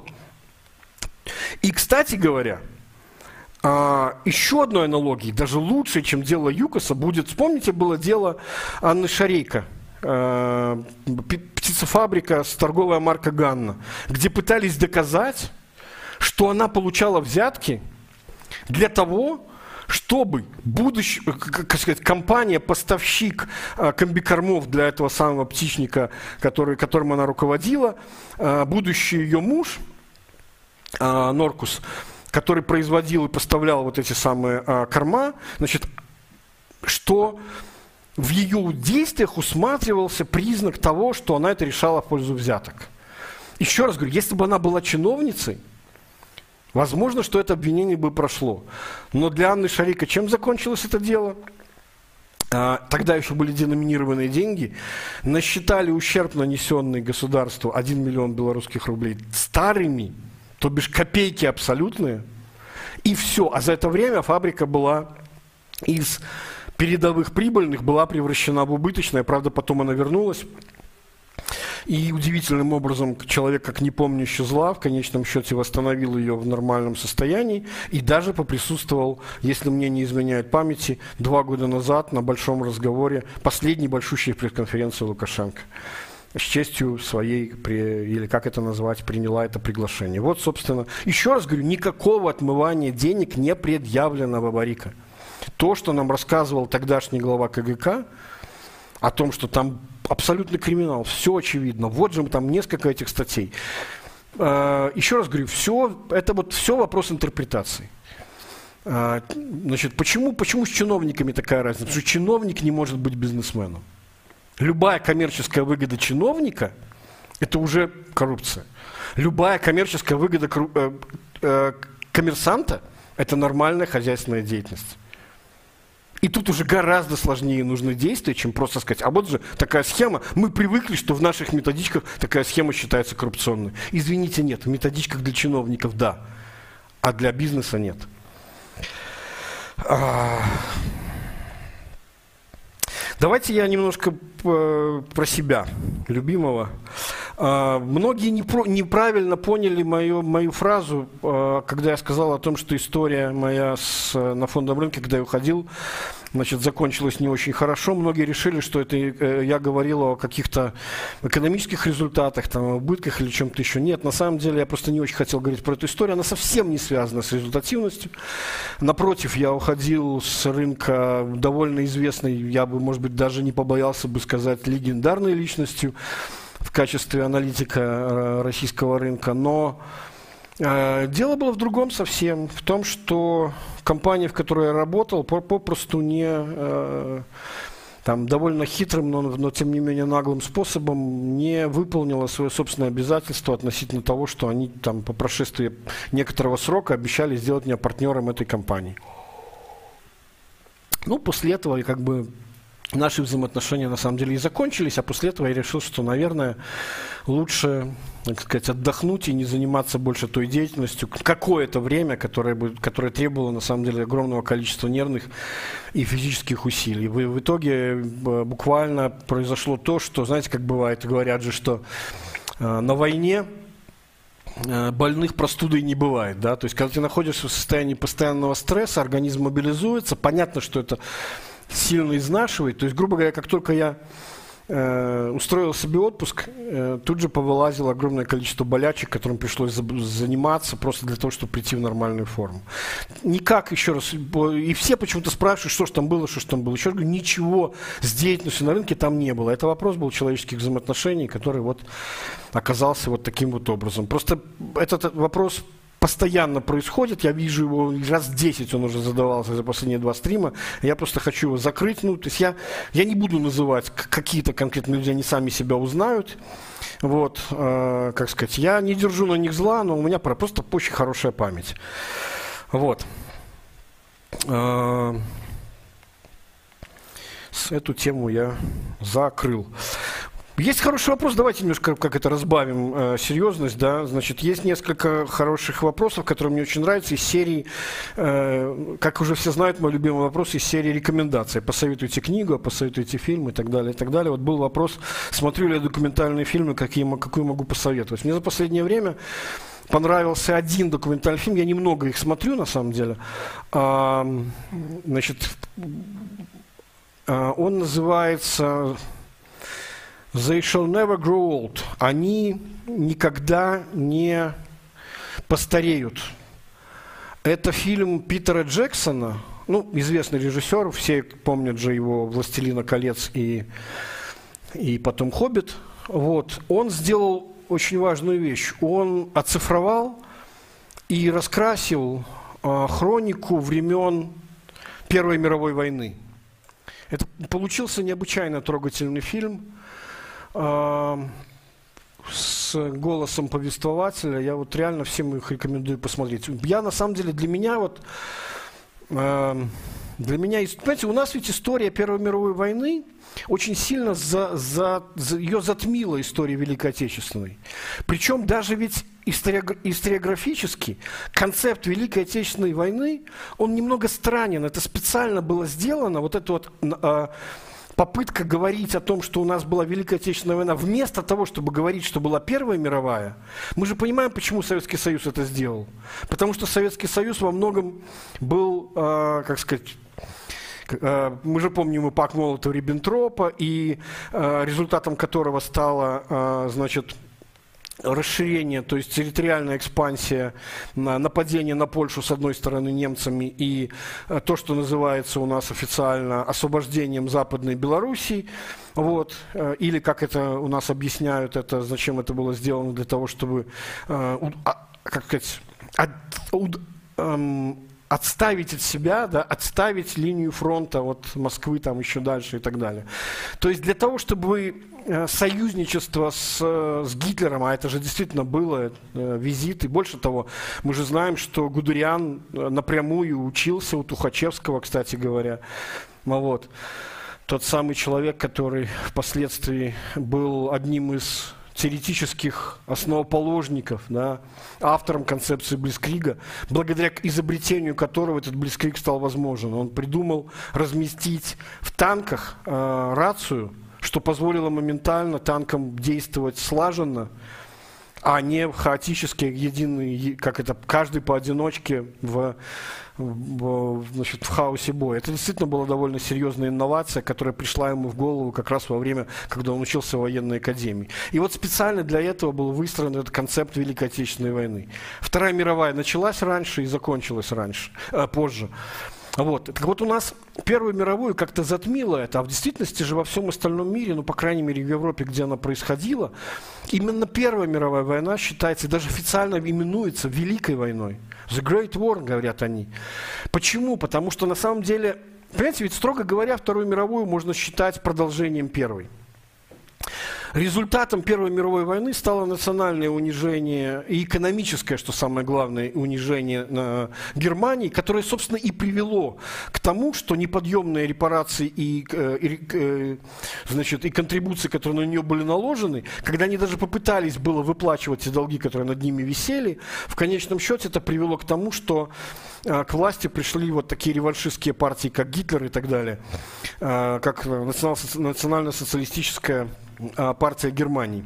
И, строго говоря, именно а, нежелание списывать долги и желание заработать на войне Первой мировой и привело к тому, что была развязана Вторая мировая война. То есть они представляют собой некое единое целое, разделенное каким-то вот таким коротким межвоенным антрактом.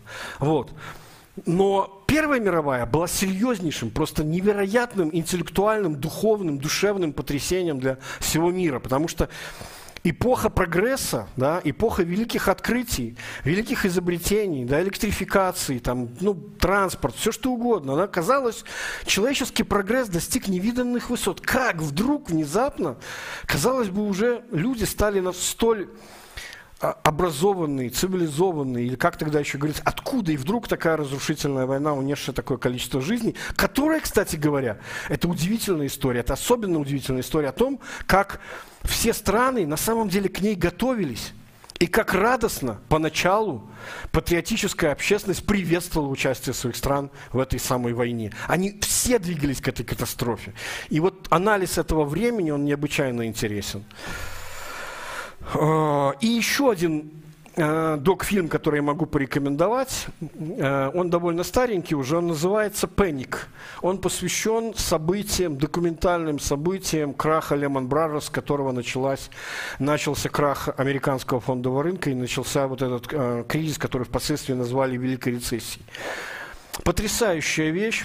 Э, я, я до сих пор помню перед глазами у меня сцена о том, как э, как сами участники тех событий из власти рассказывали, рассказывали э, о том, э, то есть свои воспоминания о том, как это происходило. И вот там есть одна совершенно потрясающая история.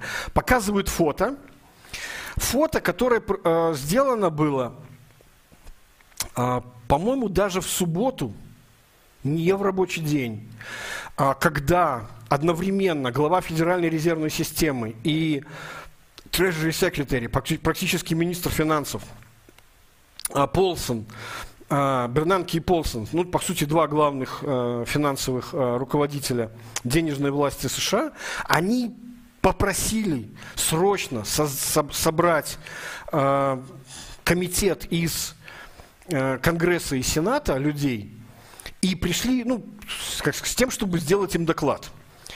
И вот это фото, то есть видео там не было, и, раз, и говорит один из людей, который присутствовал на, этом, э, на этой встрече. И там видно, что вот длинный стол, где сидят, собственно, два спикера двух палат, там представители комитетов, и на обратной стороне стола, значит, только два этих человека. И один единственный маленький листочек лежит перед ними. Никакой папки перед Полсоном и Бернанке.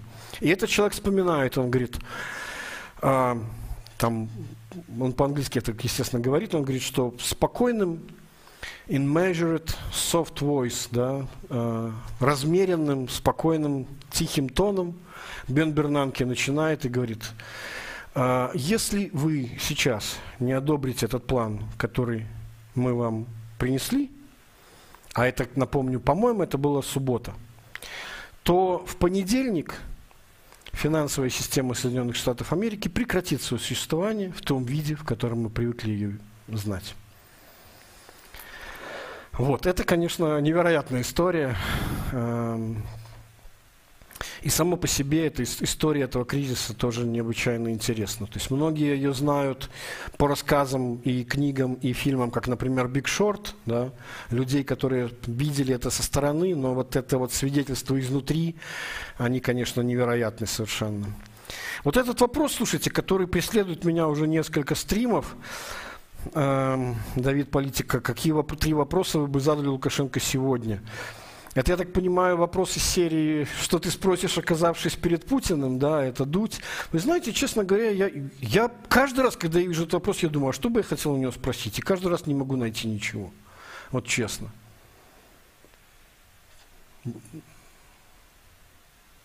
Я, ну вот, я не знаю на самом деле. Возможно, еще там пару лет назад, может быть, мне было бы интересно поучаствовать. Да даже не пару, нет, больше лет назад поучаствовать, может быть, какой-нибудь пресс-конференции, интервью взять в духе. Знаете, вот не в том, в чем проблема всех интервью, которые даже у него брали независимые СМИ. А было такое. Вы же помните, наверное, как-то на одном из таких вот больших, как у них это называлось, откровенный разговор, ну, фактически большая такая пресс-конференция, когда Радио Свобода, по-моему, корреспондент Радио Свободы попросился на интервью к Лукашенко. И тут же к нему попросились Еврорадио и э, Тутбай. И тогда, господи, кто же был от Радио Свободы, я уже не помню. Была Марина Золотова от Тутбая, был Дмитрий Лукашук от Евро... Не помню, честно. Э, но в любом случае вот было двухчасовое... А, Валер Калиновский, да, точно, спасибо за подсказку. Как здорово, когда у нас этот лайв происходит, да? Так вот, я, я смотрю это, это интервью, то есть уже тогда, понимаете, уже тогда была проблема в том, что Лукашенко научился быстро, быстро и коротко формулировать свои мысли. Ему задают вопрос, который, в принципе, можно было ответить там, ну, за полминуты. А он начинает два часа, вот как у нас наш стрим, примерно разговаривать об одном и том же. Вот. И там мысль уже уходит куда-то в сторону и так далее, и так далее. И, и я каждый раз, глядя на эту вот, на... я помню, какое неудовольствие меня вызвало эта пресс-конференция, потому что я думал, господи, сиди я на месте кого-то из этих журналистов, я бы провел ее совершенно по-другому. Например, там был момент, когда э, Дмитрий Лукашук говорит, Александр Григорьевич, а вот там вы, ваши обещания, а это было, по-моему, перед 15 годом, да? И он говорит, а вот ваше обещание в 2010 году, 500 долларов. Он говорит, все исполним, все исполним, все будет нормально, и даже больше. Э, и тут он сам от себя говорит, мы, вот поверьте мне, мы в течение пяти лет ближайших решим проблему с внешним долгом. И все трое такие записали, решим проблему с внешним долгом. Следующий вопрос. Я думаю, нифига себе, ребята, нормальный журналист бы моментально уцепился за это. Простите, Григорьевич, а как? Как это сделать? Ну, то есть, у вас только-только через пять лет начинается, заканчивается точнее, грейс-период, э, ну, в течение которого вы не платите основное тело долга, полученного по кредиту от, э, на ЕС, э, на а, атомную электростанцию. То есть вы должны начать только через 5 лет долги выплачивать, а до этого только проценты платить. Что означает в этой ситуации мы решим проблему долга? Вы ее выплатите заранее, эти долги? Или вы простите их все? Ну, то есть, как можно, вот, ну, я считаю, что главный, главный недостаток, который есть у наших интервьюеров, они вот составляют себе вот списочек, да, так, так, это мы зачитали. Следующий вопрос. Ну, блин, ну перед тобой живой человек. Задавай, наводи, как сказать, уточняющие вопросы. Лови человека на этом. То есть реагируй на то, что он сказал. Веди разговор так, как это происходит. Я, кстати говоря, продолжая рубрику «Сам себя не похвалишь, никто не похвалит», вот я специально э, э, очень долго готовился, и я считаю, у меня целью было, я считаю, мне удалось сделать лучшее интервью с Сергеем Гуриевым, которые у него были вообще за все, у него огромное количество интервью. Можете просто погуглить Сергей Чал и Сергей Гуриев, да, интервью, есть оно на YouTube.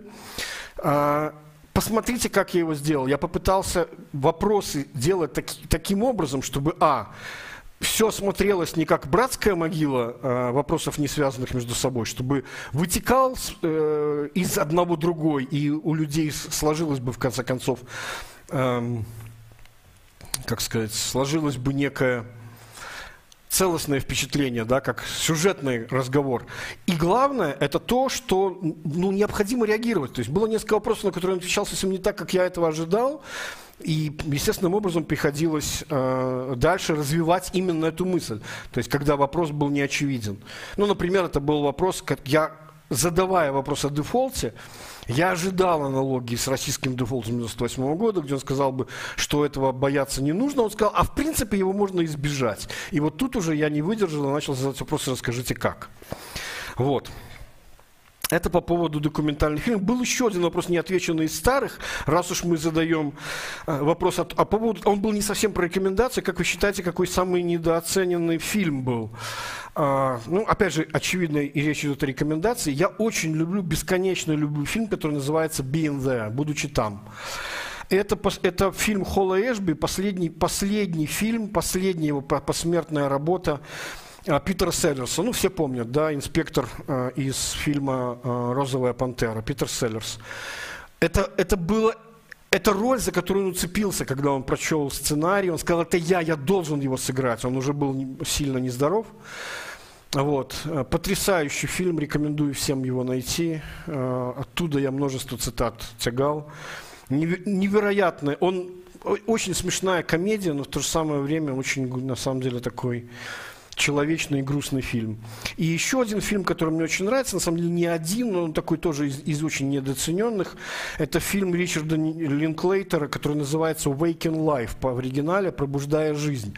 Ричард Линклейтер, на самом деле, долгое время был таким андеграундным режиссером, и долгое время его мало кто замечал, до тех пор, пока он не снял фильм, по-моему, ставший Оскаром, про э, судьбу мальчика, которая снималась на протяжении 10 лет. То есть фильм снимался – в реальном времени, где взрослели все герои этого фильма. Это, конечно, невероятная вещь э, совершенно как бы модернизм, несомненно. Вот. Но вот Waking Life, э, одна из ранних его работ, необычайно мне нравится. согласились бы провести экономическую реформу в Беларуси? Дмитрий спрашивает. А, э, я считаю, что вы еще достаточно молоды, чтобы насладиться их плодами, получить признание. Ну, что нужно сказать? Спасибо за комплимент. Я действительно, мне кажется, стал выглядеть лучше э, благодаря заботливым рукам вот, своей любимой женщины.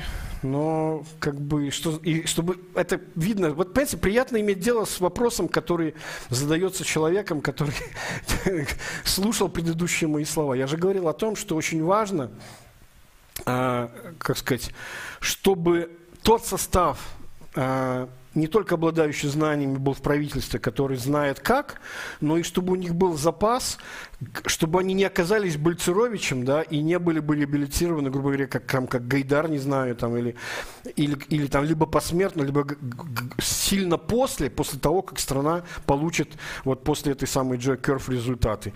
Провести экономические реформы. Слушайте, я, наверное, знаете, я, я никогда не видел себя в качестве какого-то руководителя какого-то ведомства или что-то еще в этом духе. Я, я почему все время шутил по поводу того, что мне хотелось бы быть главой э, Национального банка? По той простой причине, что я считаю, что у меня вот, если есть какой-то талант, то это талант коммуникатора. А это именно то, кем должен быть глава Национального банка. Это должен быть человек, который спокойно объясняет всем, что он делает и почему. Э, я тогда очень сильно шутил в свое время про Национальный банк. Говорил, ну не может быть никакой пресс-службы в Национальном банке. Главным пресс-секретарем э, значит, Национального банка является сам глава Национального банка. А тогда была вообще очень смешная история. У нас в то время, это был 2009 год, э, и 2010 тоже, потом эту должность этого человека сняли. Ее занимал Господи, как же имя? Валерий, кажется, Дроздов. А, и я тогда не удерживался, и в «Экономика на пальцах» постоянно про это шутил, говорил, что человек работает по специальности. Пресс-секретарем Национального банка был человек, который, помимо всего прочего, его хобби было писать книги фэнтези. В жанре альтернативной истории. Он работал по специальности в тогдашнем Национальном банке. А, так что вот Раз, разве что вот о, о, о таком месте, пожалуй, я могу подумать. Но в настоящее время мы видим, что у нас есть специалисты, которые выполняют эту работу гораздо лучше. А, вопрос постоянный, вопрос про Екатерину Шульман в ее высказываниях. Э, а, ну вот один из, э, последних менталитета геополитики не существует. Геополитики, несомненно, не существует. Геополитика это такой, как сказать, эм, catch-all phrase, как говорят англичане. Фраза, которая, знаете, как сказать умное слово, э, которое не, за которым нет никакого смысла, но при этом кажется, что ты все объяснил. Ну, например, сидят два предположительных эксперта, и один другому говорит, вот смотрите, а вот же там произошло то-то. Ну, например, значит, э, Америка вот таким вот образом, значит, недружественным поступила в отношении Беларуси. А второй говорит, не, ну это же геополитика. А тут такой, да, с умным видом, действительно, это геополитика. Никто из них не сказал ничего, не объяснил ничего. Но фраза такая, о, да, это геополитика. Это в свое время, как я встречал у психологов, особенно у тех, которые, э, значит, которые э, только-только освоили э, НЛП, нейролингвистическое программирование, у них тоже была такая catch-all фраза, где можно было бы тоже с умным видом якобы что-то объяснить, ничего не объясняя. О, типа вот было то-то, он такой, о, это, это паттерн, все-таки точно, это был паттерн, да, паттерн. Вот то же самое. Геополитика это ни о чем, понимаете? Э, это, как, это, как геополитика это последнее прибежище некомпетентного эксперта, да, так, так же, как урбанизм – последнее прибежище хипстера. Вот если ты больше нигде не нашел своего применения, ну, я имею в виду конкретно не, не постсоветских хипстеров, потому что урбанизм, на самом деле, во всем мире необычайно крутая штука, и он работает. У них есть истории успеха, есть книжки классные, я их читал. Э, одна из них «Власть и город». Вот. По поводу Екатерины Шульман, знаете, у меня очень странное впечатление, когда я смотрю. Я, я был у нее на открытой лекции, которую проводил э, наша айтишная контора Андерсон. Э, они приглашали несколько людей, это было в большущем а, помещении, у меня осталось огромное количество, огромное количество претензий к тому, что она говорила. Другой, с другой стороны, как бы публичная попсовая лекция, наверное, не то место, где имело бы смысл придираться, да, там, каким-то совершенно там научным выводом. Но там было много натяжек, которые, которые мне казались сделаны специально, там часто путалась причина и следствие. А, вот, для того, чтобы сделать нужные для нее выводы, с которыми я, в принципе, был не согласен. Ну и плюс, мне кажется, что вот Екатерина Шульман это такой вот очень интересный, очень интересная такая ролевая модель, а, такой вот, как сказать, а, очевидно, что она хороший специалист, очевидно, что она умная женщина. В принципе, вот она считает, что этого мало, и нужно демонстрировать, что я вот еще, то есть как бы всем видом показывать, смотрите, я умная женщина. Ну, блин, это видно и так. Не нужно для этого предпринимать каких-то особых усилий, в конце концов. То есть не нужно делать из этого диковинку, говорить, какая я... То есть, ну, в конце концов, я не знаю почему, нужно делать упор именно о том, что женщина умная, да? То есть мы же не предполагаем, что женщины как-то глупее других. Но веди себя как нормальный просто умный специалист. Но вот это делается вот каким-то таким вот способом, как будто, смотрите, я одна такая, нас так мало, умных женщин. Ну, как-то это, мне как феминисту это как-то очень странно видеть на самом деле. Вот. А по поводу менталитета, я не знаю, что такое менталитет в действительности.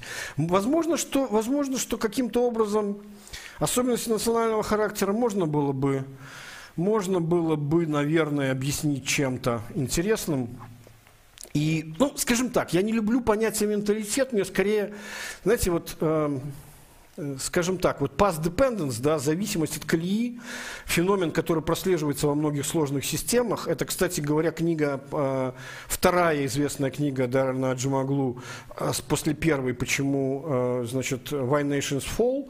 А вторая его книга – это известная Narrow Corridor, узкий коридор. Она как раз, узкий коридор, она как раз про, про вот эту вот зависимость от колеи. Вот это, кстати, важный момент. А, чем отличаются сложные системы и особенно эволюционные системы, а большинство эволюционных систем сложные с точки зрения э, динамического хаоса. Вот смотрите, э, простая механическая система, ее описание целиком для того, чтобы понять, как будет развиваться э, э, значит, динамика поведения этой системы, достаточно а, того, чтобы мы исчерпывающе описали ее состояние в настоящий момент. Ну, то есть в механике достаточно знать местоположение бильярдного шара, скорость его движения, с тем, чтобы детерминистски определить, где он окажется в любой последующий момент времени. То есть как он оказался в этой точке, в которой мы его наблюдаем, совершенно не важно. Важно знать только его текущее состояние. Ну, импульс и координаты. А, так вот, в эволюционных системах не так. Эволюционные системы обладают тем, что называется памятью.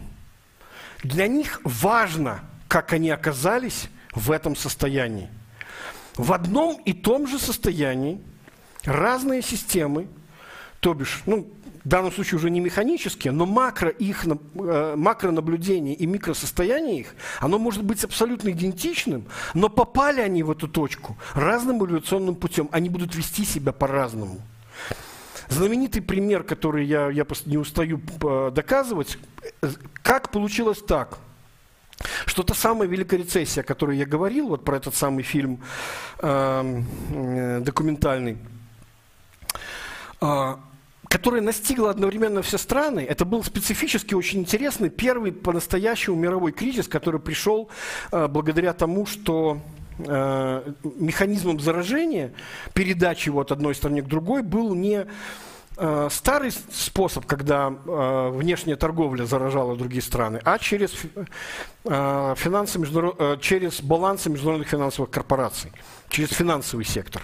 Так вот,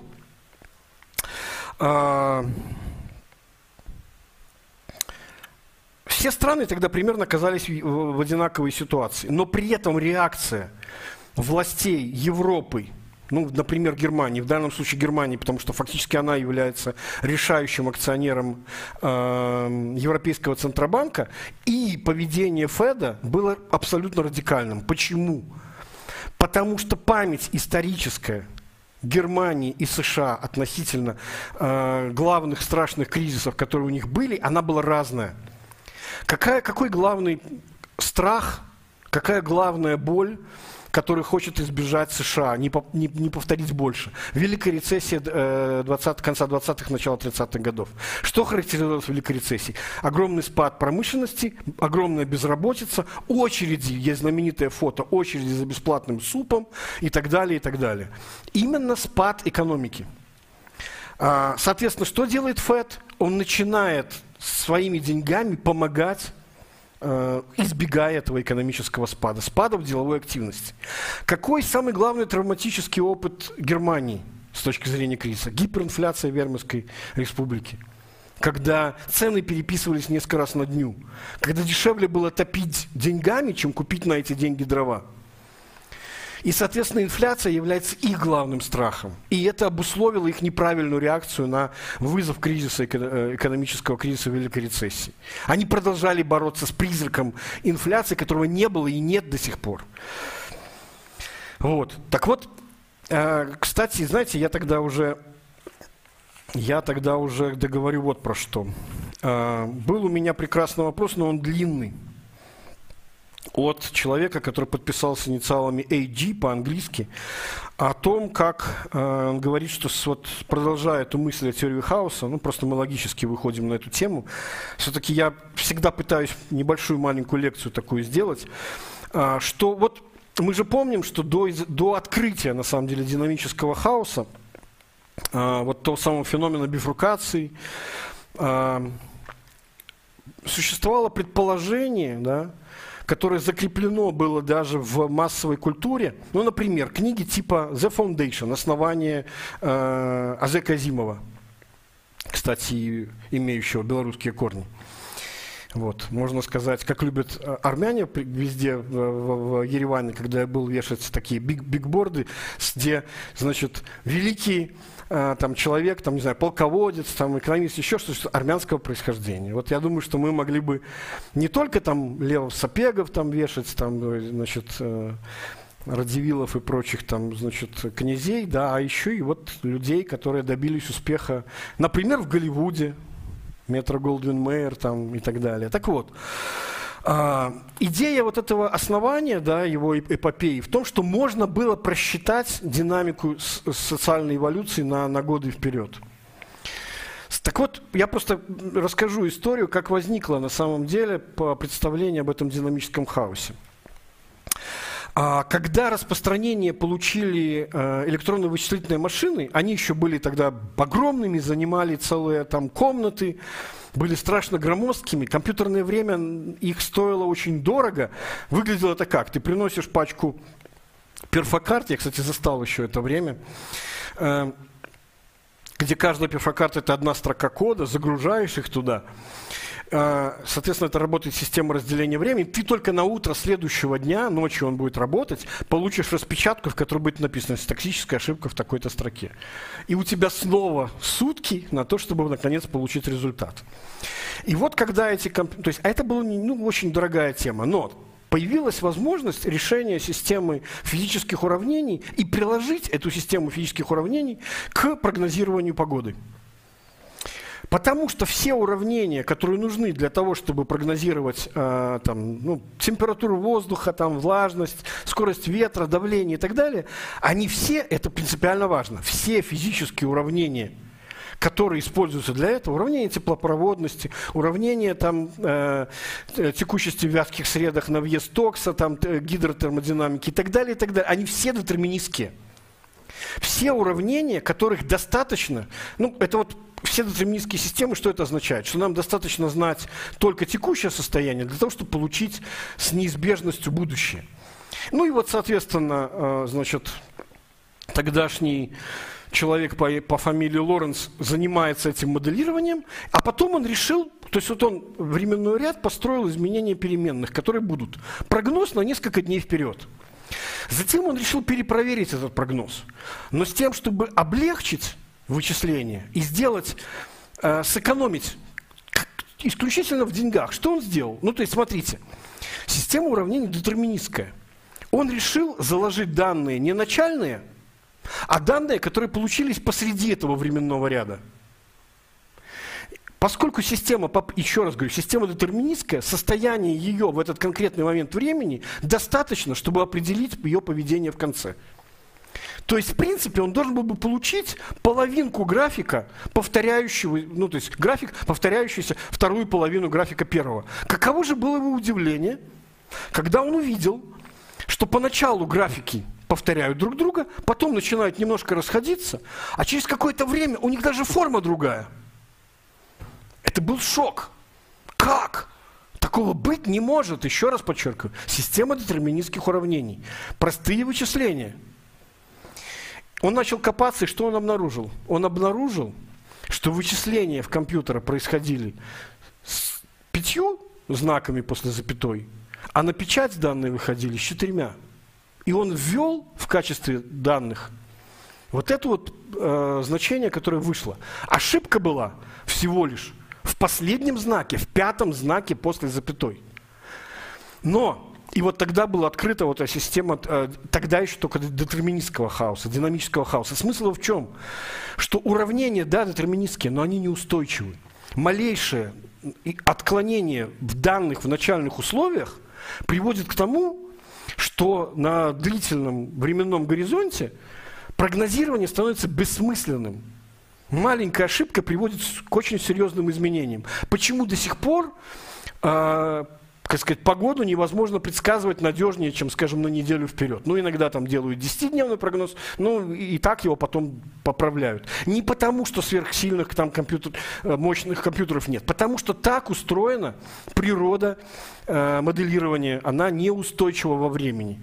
И тогда же, кстати говоря, появился этот знаменитый эффект, термин эффект бабочки, про который все слыхали, потому что в, кни... в статье, в которой он описал этот феномен э, для, для всего такого удивившегося мира, он сказал, э, что Значит, там он заканчивается метафорой, что малейшие возмущения могут привести через некоторое время к, к серьезным изменениям э, в поведении этой системы. Например, э, взмах бабочкой в амазонском лесу может привести к цунами значит, э, в Японии. На самом деле, конечно же, это не так. Это красивая метафора, но мы же понимаем, что такая категория причинности в системах динамического хаоса не работает. То есть ровно так, как взмах, мы можем приписать и взмаху бабочки, цунами э, в Японии, но и ровно так же любому другому малейшему изменению. То есть нет вот этой логики, он продолжал мыслить в логике не системной, а в логике линейной. Так вот вопрос о чем? Значит, как все-таки возможны в этих условиях э, какие-то прогнозы. Я, я понимаю, почему вопрос был задан мне, потому что я на самом деле своим опытом работал на, фактически наблюдал, да, и, и, и старался заниматься именно прогнозированием сложных систем, математическим выражением которой является курс э, ценных бумаг или, например, индекса фондовых рынков. Как определить, спрашивает этот вот AG вопрос, как определить разницу между прогнозируемым и непрогнозируемым? И понятно же, про что это. Это же не сколько про экономику, это же в том числе про социальную систему. Еще раз говорю, ведь мы же знаем, что поведение э, социальных систем таково, что влияние не сколько даже макроновостей там, да, или каких-то еще чего-то является главным на, на фондовых рынках, но и просто представление людей, что у них в головах. Мы, собственно, с этого начинали. Поверят ли они, что это движение является как сказать, runaway train, да, убегающим поездом, и надо его догонять, либо они решат, что это, э, как сказать, флуктуация, и курс повысился, например, белорусского рубля настолько, что теперь выгодно сдавать доллары, а не покупать их. Да? Так вот, э, это вопрос на самом деле психологии. Так вот, смотрите, э, значит, существует среди академических экономистов предположение, такая гипотеза фиктивных рынков. Считается, что э, знание о временных рядах недостаточно для того, чтобы прогнозировать поведение цен в будущем. То есть нет возможности извлекать из фондового рынка прибыль большую экономическую. Ну что, что такое экономическая прибыль?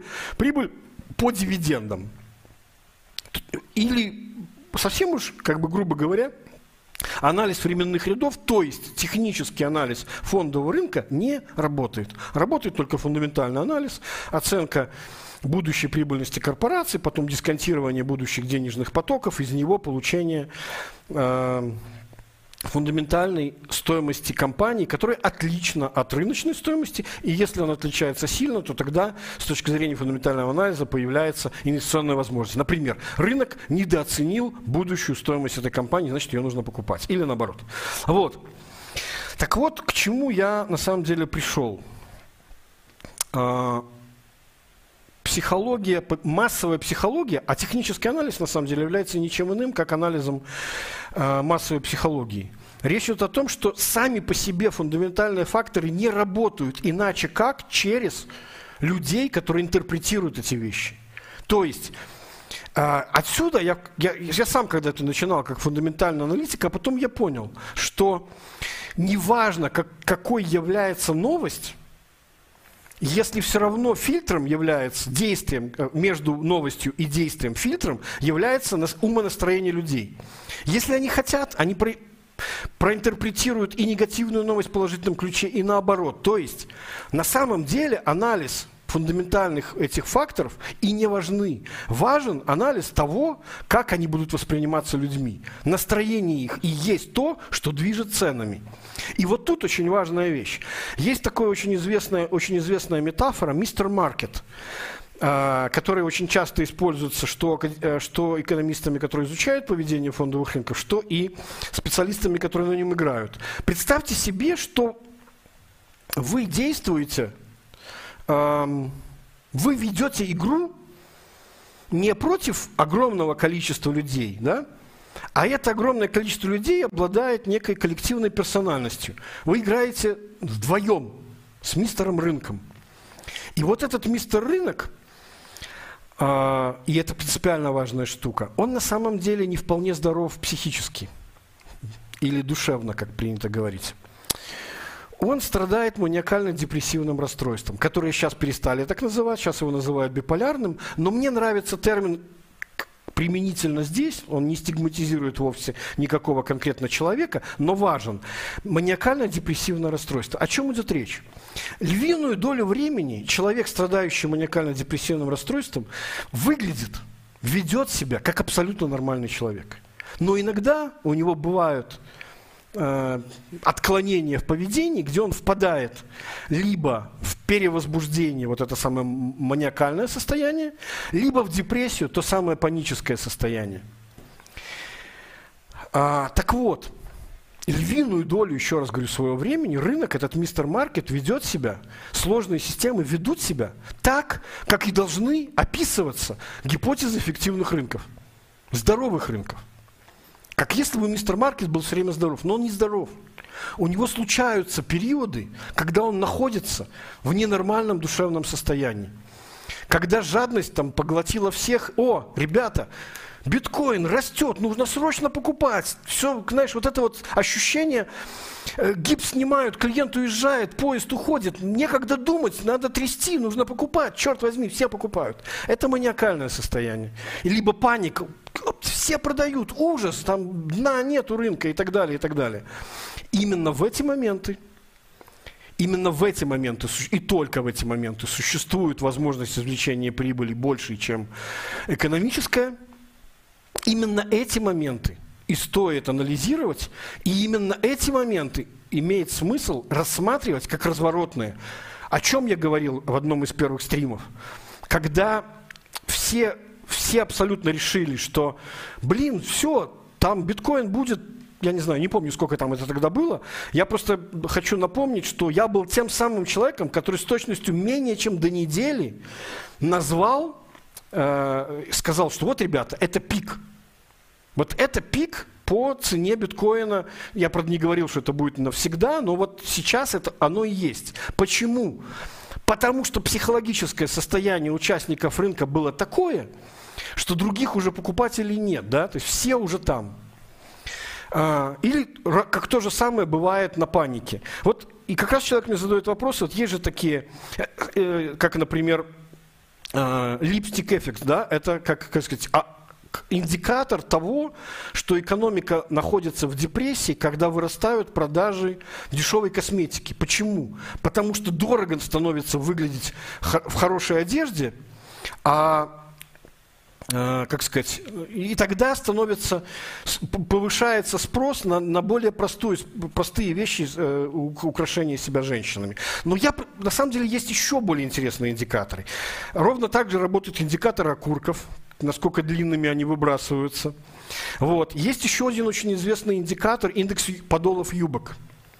Чем хуже будущая экономика, тем длиннее становится э, длина юбок. И напротив, в самых беззаботные времена она поднимается, насколько есть максимально. Вот. Это, кстати, довольно хорошая корреляция, можно даже объяснить примерно, как это работает. Еще один прекрасный индекс – это индекс небоскребов. Нация, которая начинает стоить рекордные небоскребы, как правило, э, ну, Тут, тут есть важный нюанс. Есть временной лак между тем, как ты начинаешь строительство и как ты заканчиваешь строительство. Здесь важен момент принятия решения о строительстве. Так вот, от момента принятия решения о строительстве рекордного небоскреба до краха фондового рынка этой страны проходит очень немного времени. А, на минуточку. Когда я читал, э, то есть вот я помню, очень хорошо себя помню, 2006 год. Я читаю э, белорус, белорусскую газету, а там новость с фотографией мы решили построить Минск-Сити, ну, который в будущем стал в 2014 году, его переименовали Minsk World.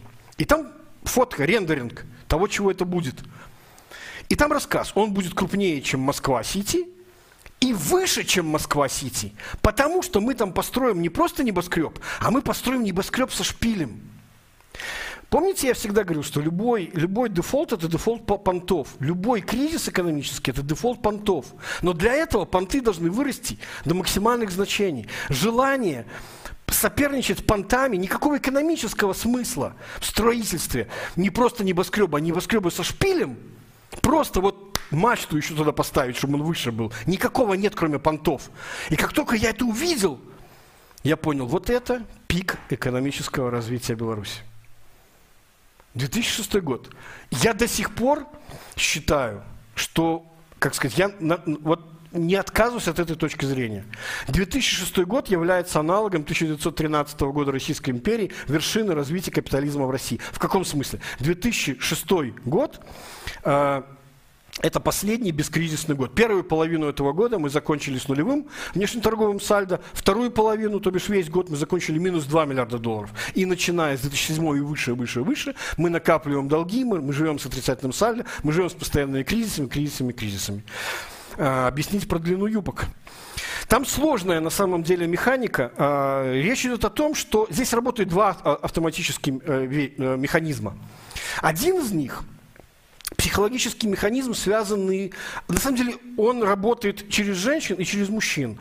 Причина одна и та же, только проявляется по-разному. А именно, э, ощущение приближающегося экономического кризиса, который ты еще не можешь увидеть, но ты уже где-то чувствуешь, да, как у нас говорят, есть люди, которые, извините, жопой чувствуют. Но на самом деле у нас почему-то, вот, э, как сказать, в русскоязычных странах говорят жопой чувствую, да, а сказать, в эм, как сказать, в странах буржуйских, да, говорят, что там вот задним умом.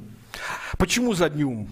То есть это противопоставление префронтальному кортексу, позднему мозгу, тот, который совершает рациональное решение. А локализация вот этой вот затылочно-теменной доли – это древний мозг, который отвечает за э, базовые инстинкты, эмоции и так далее. То есть это во многом интуитивное ощущение. Оно происходит вот здесь. Так вот, вот задним умом, когда ты чувствуешь, что что-то что не то, вот и это ощущение insecurity, вот это ощущение тревоги, ощущение небезопасности будущего выражается в двух вещах. И это давно описано. Мужчины начинают предъявлять спрос на совсем других женщин. Есть типаж playgirl, девочка для игры, полюбоваться, красота, тоненькая талия, значит, худенькая твиги, значит, на который приятно смотреть. А есть типаж э, матери. То есть так ты ищешь девочку, так ты ищешь мать. Защиты. Это психологический механизм. Соответственно, у нее будут совсем другие формы, соответственно, она будет одета по-другому. Ровно так же работает и у женщин. Желание показывать себя Это признак того, что ты чувствуешь себя в безопасности. Ты можешь раздеться. И напротив, психологическое ощущение небезопасности приводит к тому, что там, кстати говоря, работает не только юбки, работает еще высота э, э, значит, шпилек. Как только подошва плоская становится модной, и не значит популярной, а модной, э, ее именно прогнозируют. То есть на, показ, на показах мод, когда пока, э, демонстрируют. То есть уход в платформы Э, экономическая рецессия, максимальный подъем. Еще раз, здесь важно не абсолютная величина, здесь важна динамика.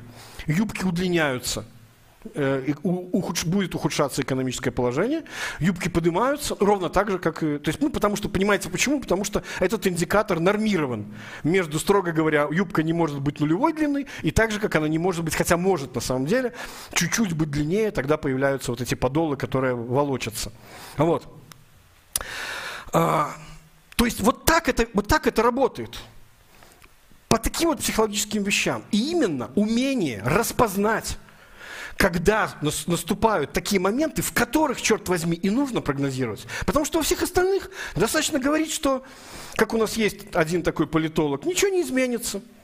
Все будет так же, как и вчера. Сильнее отличается выстрел от выстрела от вчерашнего дня. У вас ничего не получится. Лукашенко вечен. Он снова вернулся в этот модус своей операнди. Все, все пропало. Ничего не должно было получиться. Как он рассказывал ровно то же самое перед тем, как это э, еще перед, перед самыми выборами. И зарегистрировать никто. И, и подписи они не соберут, инициативную группу они не соберут. И подписи невозможно собрать во время коронавируса. Мы знаем, что все случилось не так.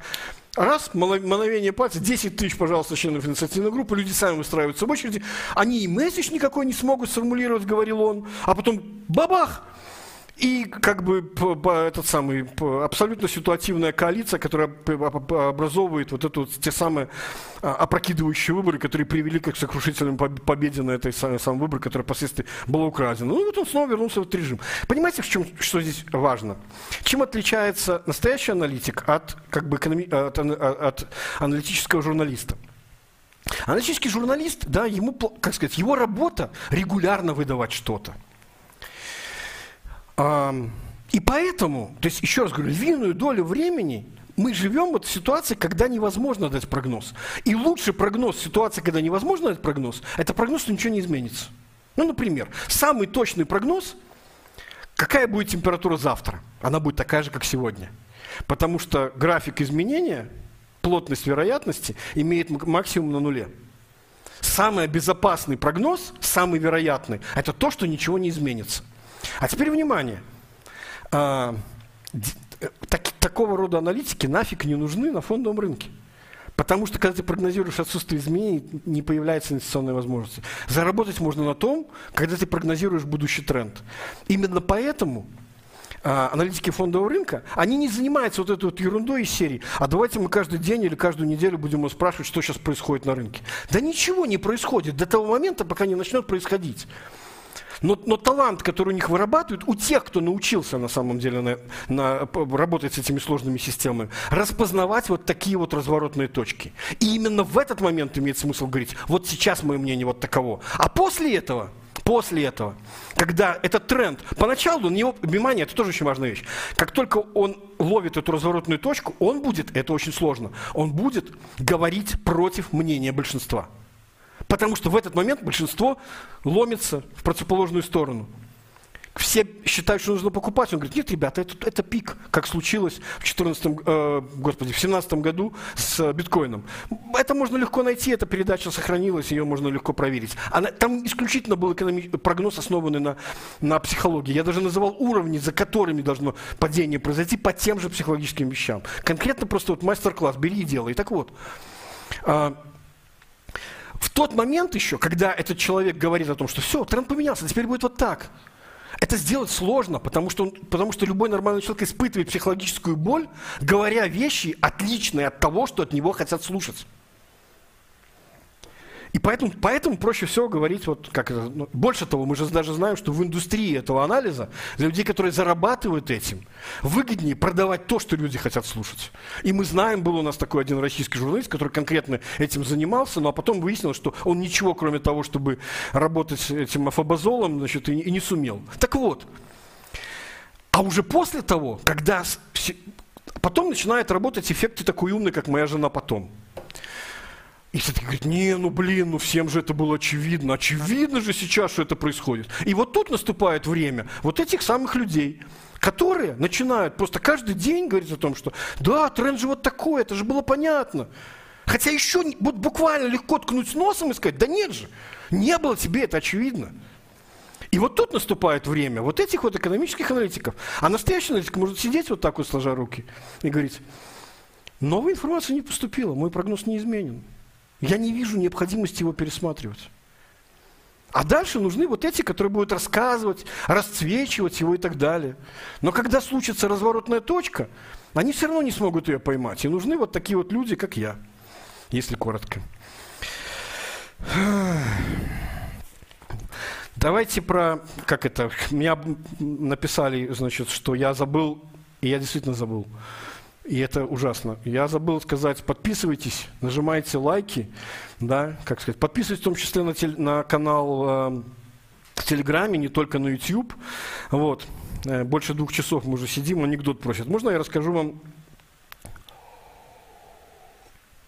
анекдот не мой, который, кстати говоря, я вычитал и я потом расскажу, откуда он происходит. Анекдот, который я вычитал в процессе обсуждения. Я не устаю восхищаться уровнем э, обсуждения, которое происходит вот в телеграм-канале. Ребята, это реально круто. То есть многие вещи мне самому даже не нужно тратить время объяснять что-то, вы сами находите этот вывод.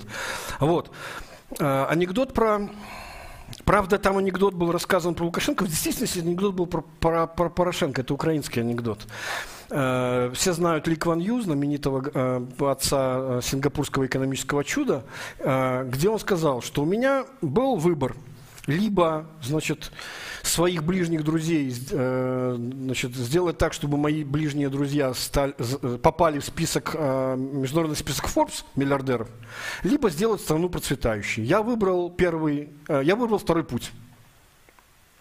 Ли Кван Ю. Порошенко, двоеточие. У меня тоже был выбор либо обогатить своих друзей, либо сделать процветающую страну. К сожалению, второй путь был уже выбран Ли Кван Ю.